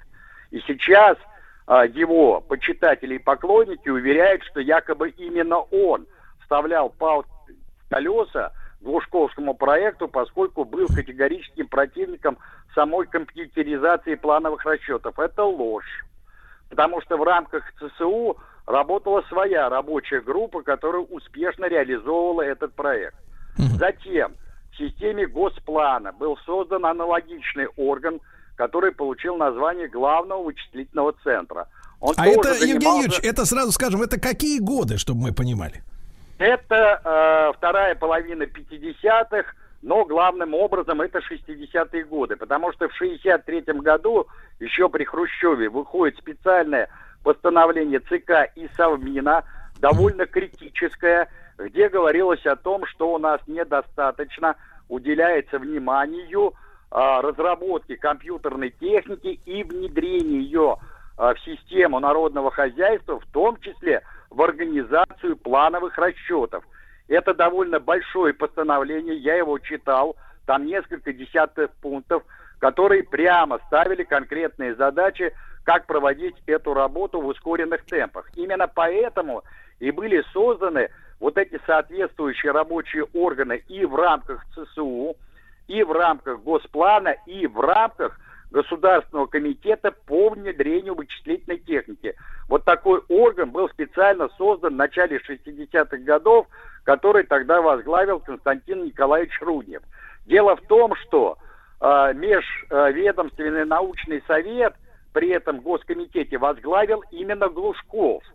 И у него был конфликт интересов и с Госпланом, и с ЦСУ. Но в 1965 году когда восстановили отраслевую систему управления, Госкомитет по э, вот, внедрению вот этой вычислительной техники был ликвидирован, э, значит, был ликвидирован и этот межведомственный научный совет, а Руднев возглавил уже министерство, где э, вот эта работа была прекращена именно потому, что она уже параллельно проводилась в рамках Госплана и ЦСУ. Плюс надо иметь в виду, что проект Глушкова, который предполагал создание двухуровневой системы плановых расчетов, а, а, значит, он стоил довольно дорого.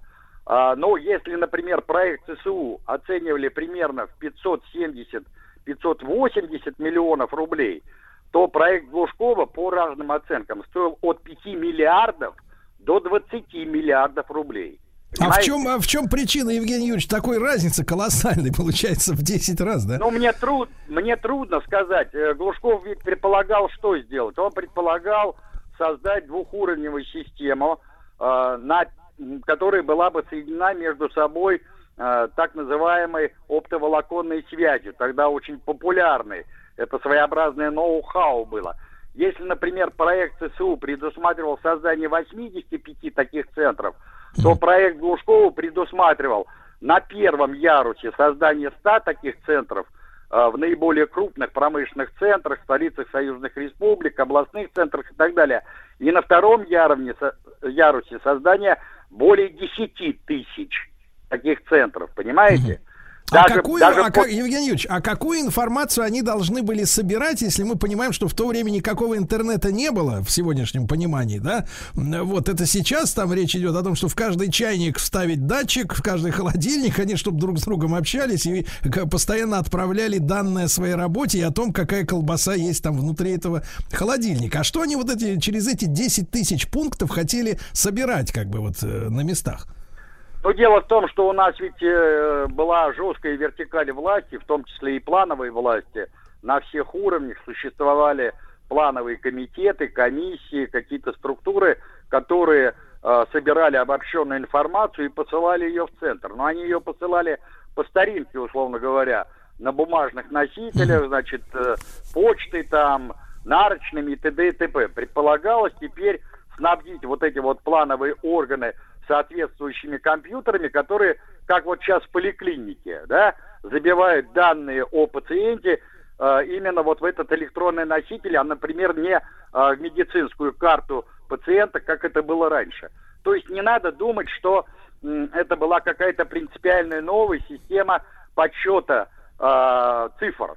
Но я хочу сказать вот что самое главное, что у нас зачастую э, саму вот эту систему создания единой э, структуры вычислительных центров э, подменяют, э, собственно говоря, самой экономикой. Не случайно, кстати,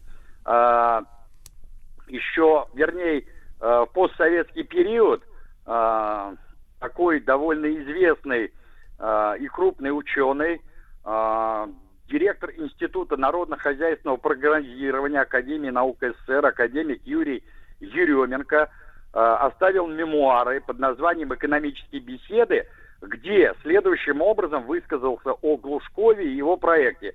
Я цитирую, это удивительное, так сказать, признание.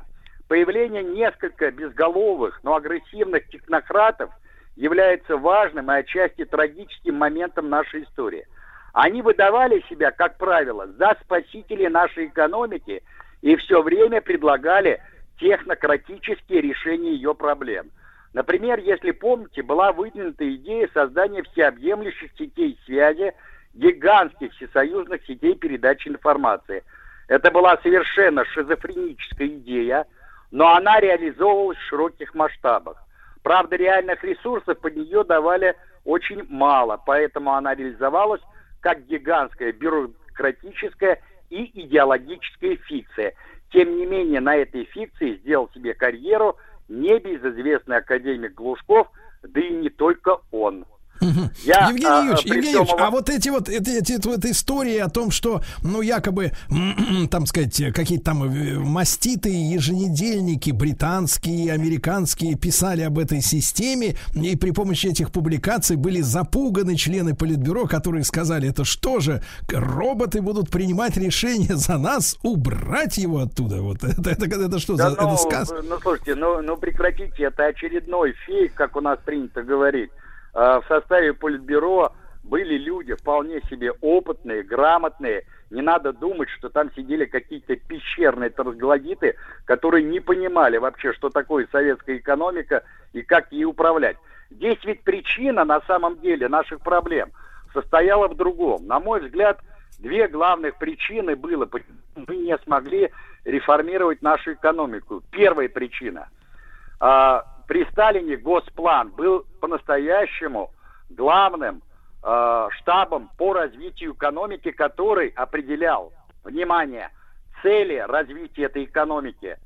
То есть он давал вниз все плановые задания. А при Хрущеве по этому госплану был нанесен страшный удар дважды. Сначала в 1955 году, когда он был разделен на две структуры, так называемую госэкономкомиссию – по текущему планированию, по годовому планированию и обновленный госплан по перспективному пятилетнему планированию.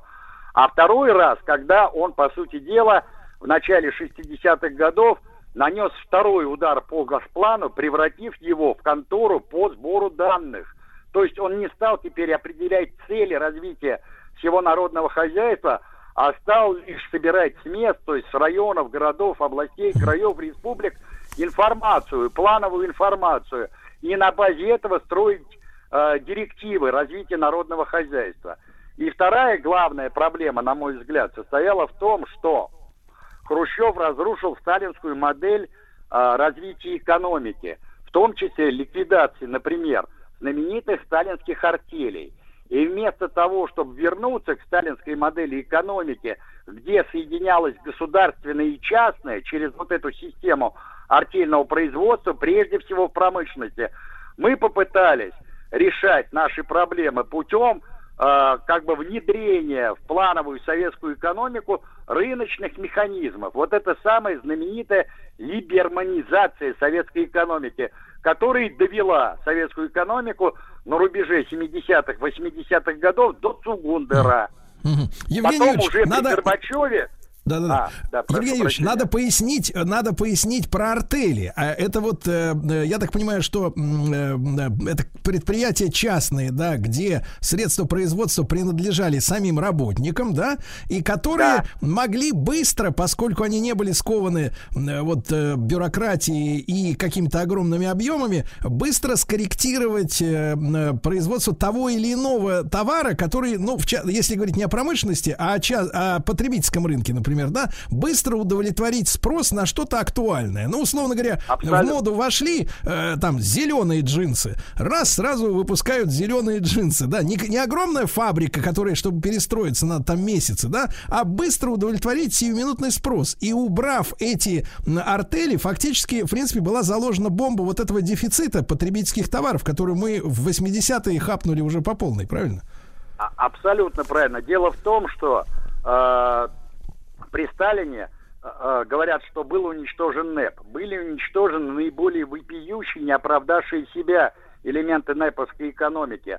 Но э, ключевые элементы НЭПовской экономики, прежде всего артели в промышленном производстве, я вот это хочу особо подчеркнуть, не в аграрном производстве, там были коллективные артели, это те самые знаменитые колхозы.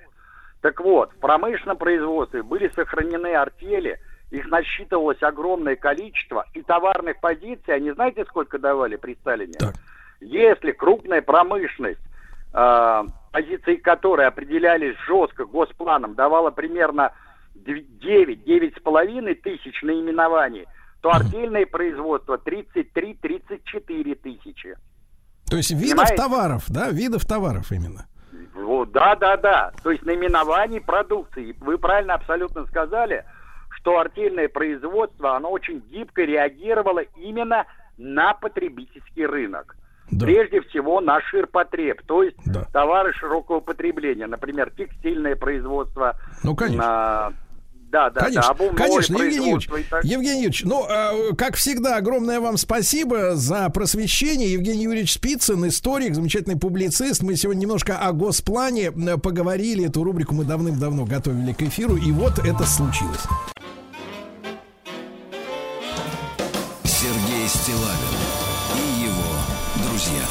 Друзья мои, да, друзья мои, мы когда с вами э, э, с Владиславом Александровичем, да, э, в- в понедельник снова вернулись э, к нашей утренней работе, да, регулярной, я э, сделал два а, объявления, э, и сегодня одно из них уже реализовалось. Помните, э, мы э, пригласили всех производителей э, в нашей стране воспользоваться этой возможностью.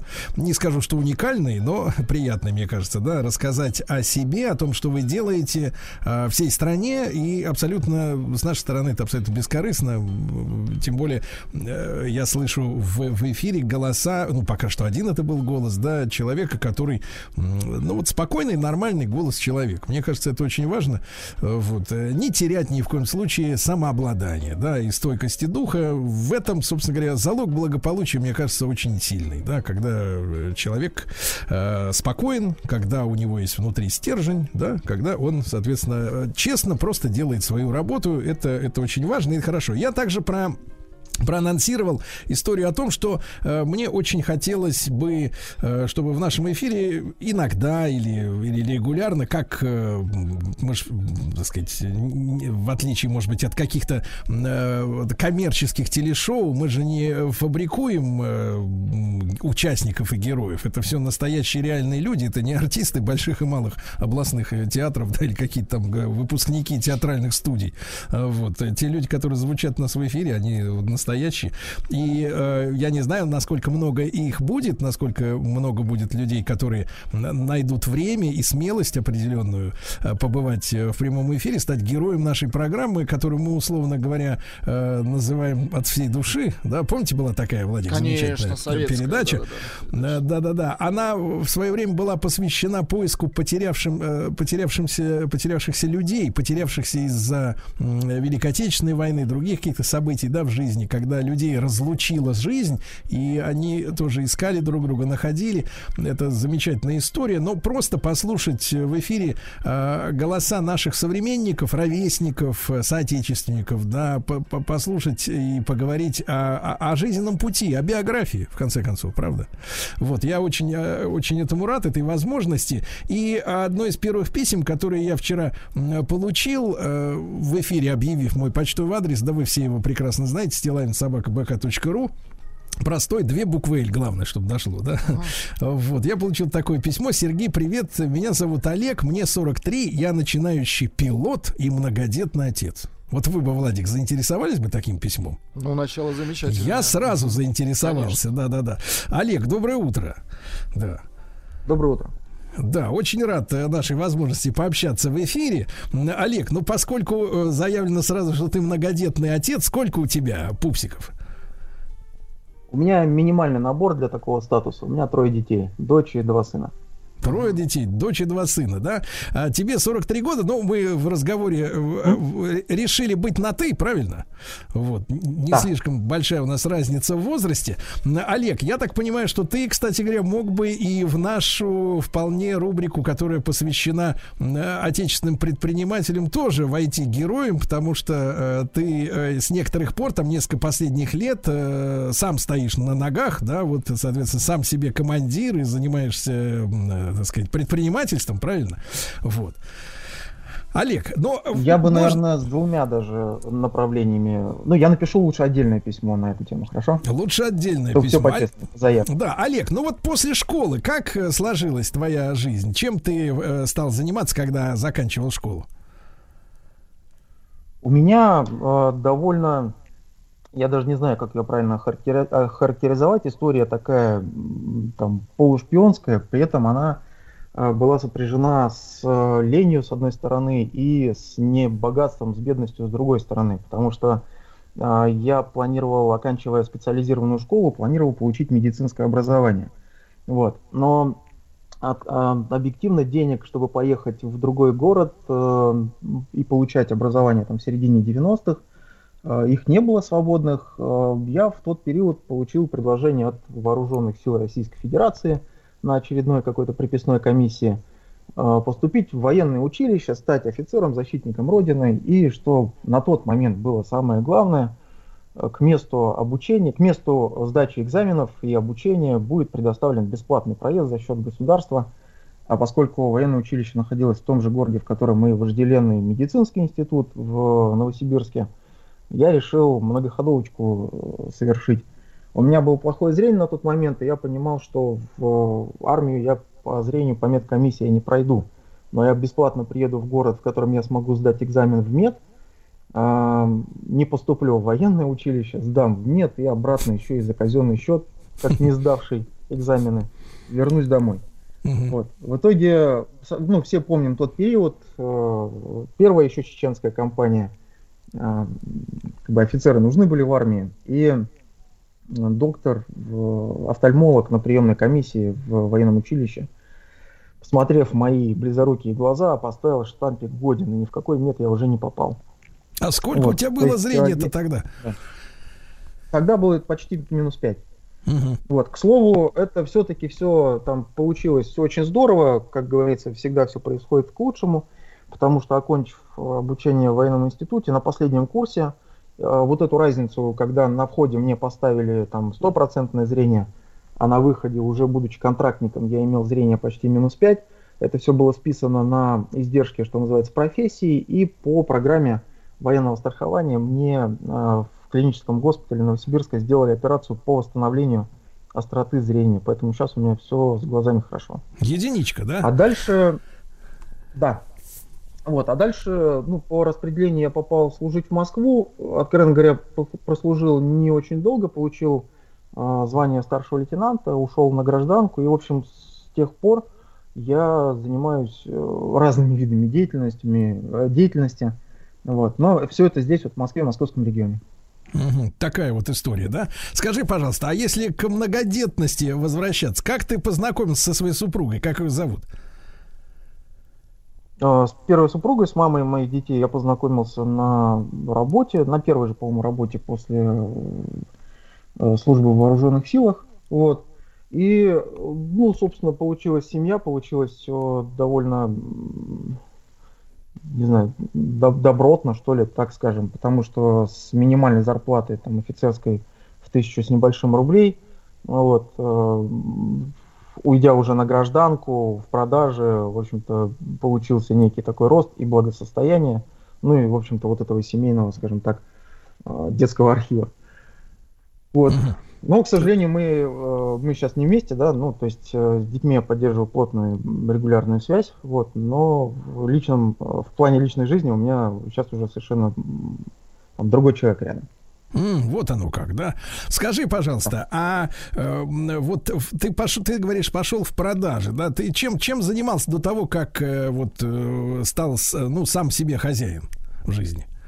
Первая первая моя профессия вне вооруженных сил была очень романтическая и очень трудозатратная. а, тогда а, массово распространялись, ну это 2001-2002 год, массово распространялись пиратские кассеты. Mm-hmm. Вот, и я, значит, попал в компанию, построенную по типу сетевого маркетинга. Нужно было буквально пешком обходить э, районы Москвы, заходить в каждую дверь, в каждую организацию, договариваться о том, что специальный ведущий проведет некое уникальное мероприятие, премьеру нового Э, документального фильма о жизни морских животных. Э, хотя по факту это была нарезка там, из фильмов Discovery и Жака Ива Кусто под музыку Энио Мариконе вот, на двух, в двухкассетном блоке. Просто ага. надо было с собой таскать, э, если помните, в то время были маленькие кухонного формата моноблоки, то есть телевизор. Видеодвойка это называлось, да. Да, вообще капец, да. Да-да-да, вот, там снизу 14... Да-да, 14 дюймов этот экранчик, а снизу щель туда совать кассету, да? да? Вот это, да, все с собой носил, э, продавал первые навыки такого разговорного общения с людьми появились. Потом был период, когда я работал и в ЧОПе, в охране и на заводе плавильщиком металлов на производстве двигателей для истребителей Су. Ну и с 2004 года я уже решил, что я устроился на нормальную работу и практически по специальности, поскольку гражданская профессия, специальность у меня после военного института это инженер-механик. Mm-hmm. Вот, я попал в компанию, которая продавала складскую и погрузочную технику, то есть погрузчики, трактора там и так далее. Вот. И я, собственно, стал работать с техникой и в продажах при этом. Это, опять же, э, вырос уровень э, людей, контрагентов, с которыми я общаюсь, поскольку техника стоила каких-то, на мой взгляд, бешеных денег. Потом эта техника, ассортимент этой техники расширился до дорожно-строительных машин за много-много миллионов, и еще больше вырос уровень контрагентов. Ну, рос я вот, скажем так, в виде клерка, в виде офисного работника, там, пиджак и галстук, ну, рос вот в этой сфере. А на рубеже 14-15 годов э, уволился, э, пересидел где-то полгода без работы, потому что ну, как-то нигде специалисты там среднего звена были не нужны, нужны были только продавцы, нужно было в той ситуации вытаскивать деньги отовсюду, откуда только можно было, не до управленческих процессов было предприятием, и волю судьбы я радикально поменял сферу деятельности, попал в недвижимость и практически сразу в загородную недвижимость. И на текущий момент я в этой сфере и продолжаю развиваться. Искренне считаю, что помогаю людям исполнить их мечту о своем загородном доме.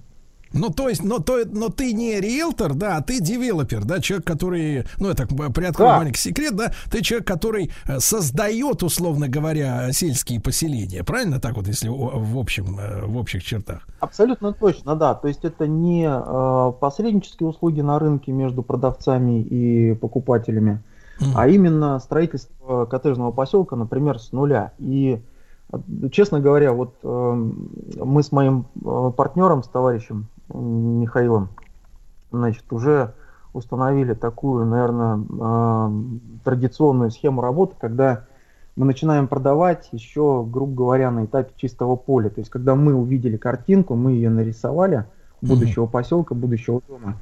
И начинаем смотрите, эту идею. Смотрите, ребят, значит, с нами Олег, ему 43 года, от э, человека, который, так сказать, Жака Ива Кусто впаривал на, на этих самых, на ВХСах, да, людям под музыку, а, до э, создателя э, коттеджных поселков, но о полетах, о полетах в воздухе мы еще поговорим. Сергей Стилавин его друзья.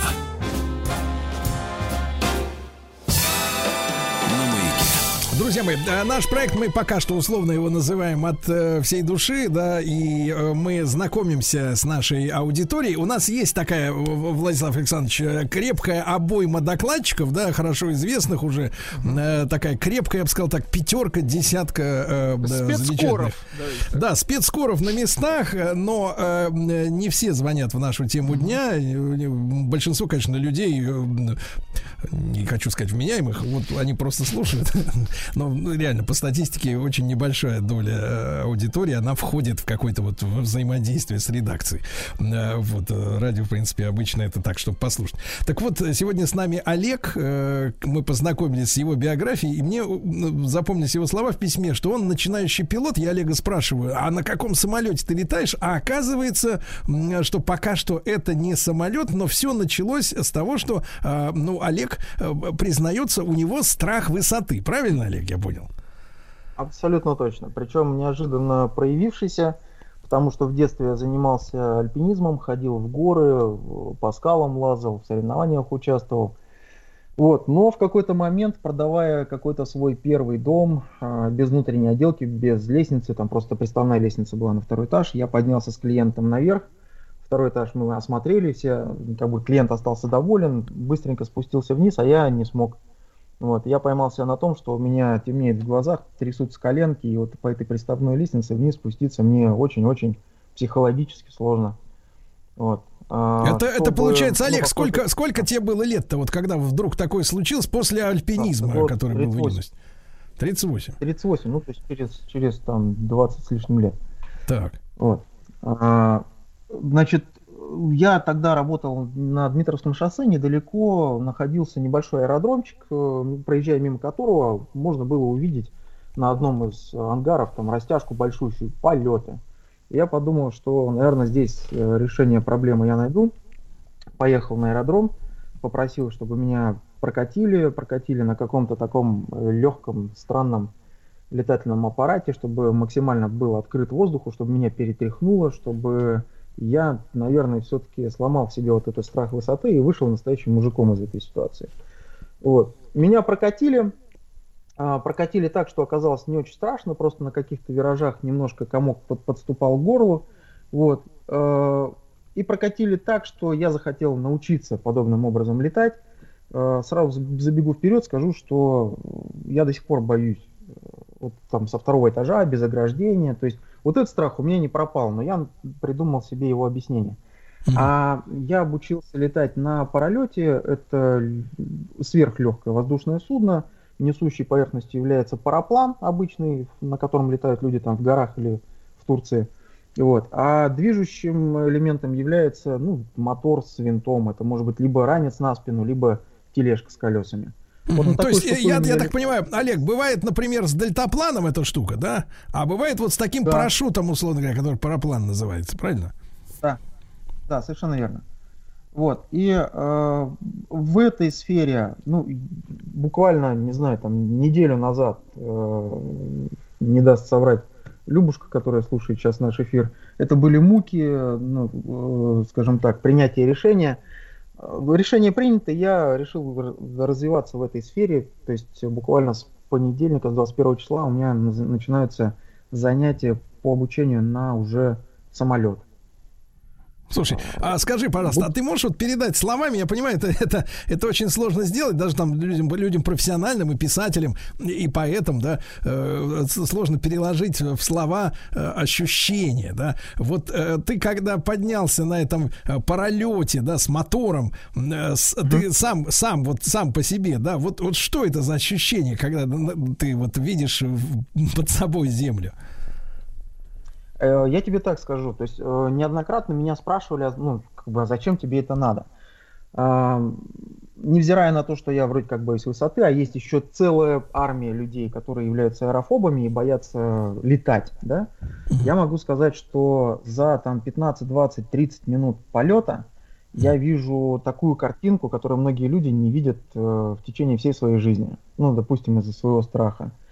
А картинка сверху, вот э, трехмерная наша там планета, я был на этом э, летательном аппарате на, на высоте 3800, и там уже даже возникает ощущение, что действительно Земля круглая. Mm-hmm. Вот. вот эта картинка, она оставляет э, неизгладимый след, наверное, в голове. И э, я даже там друзей, когда катал, один из них э, сказал мне таким образом, говорит, Олег, а, я сожалею, что ты настолько воспитанный человек, что не можешь матом передать всю красоту, которую человек испытывает, когда поднимается в воздух вместе с тобой, потому что ты себя плохо рекламируешь. Говори все честно, как есть, не да. выражения. Да, да. Олег, Олег, ну спасибо тебе огромное за то, что ты вот отважился быть первым, да, и, и э, удачи тебе и, и в пилотировании самолетов, я так понимаю, ты хочешь и э, эту, эту э, такую э, э, страницу в своей биографии освоить. Друзья мои, с нами был Олег, ему, да, 43 года, вот такая, такой у нас сегодня получился разговор в нашем проекте, условно говоря, от всей души, ну и, друзья мои, если есть желание, э, простое человеческое желание, не похвастаться, не, не бахвастать какого-то, а просто пообщаться, потрещать, как говорится, о своей жизни в нашем эфире.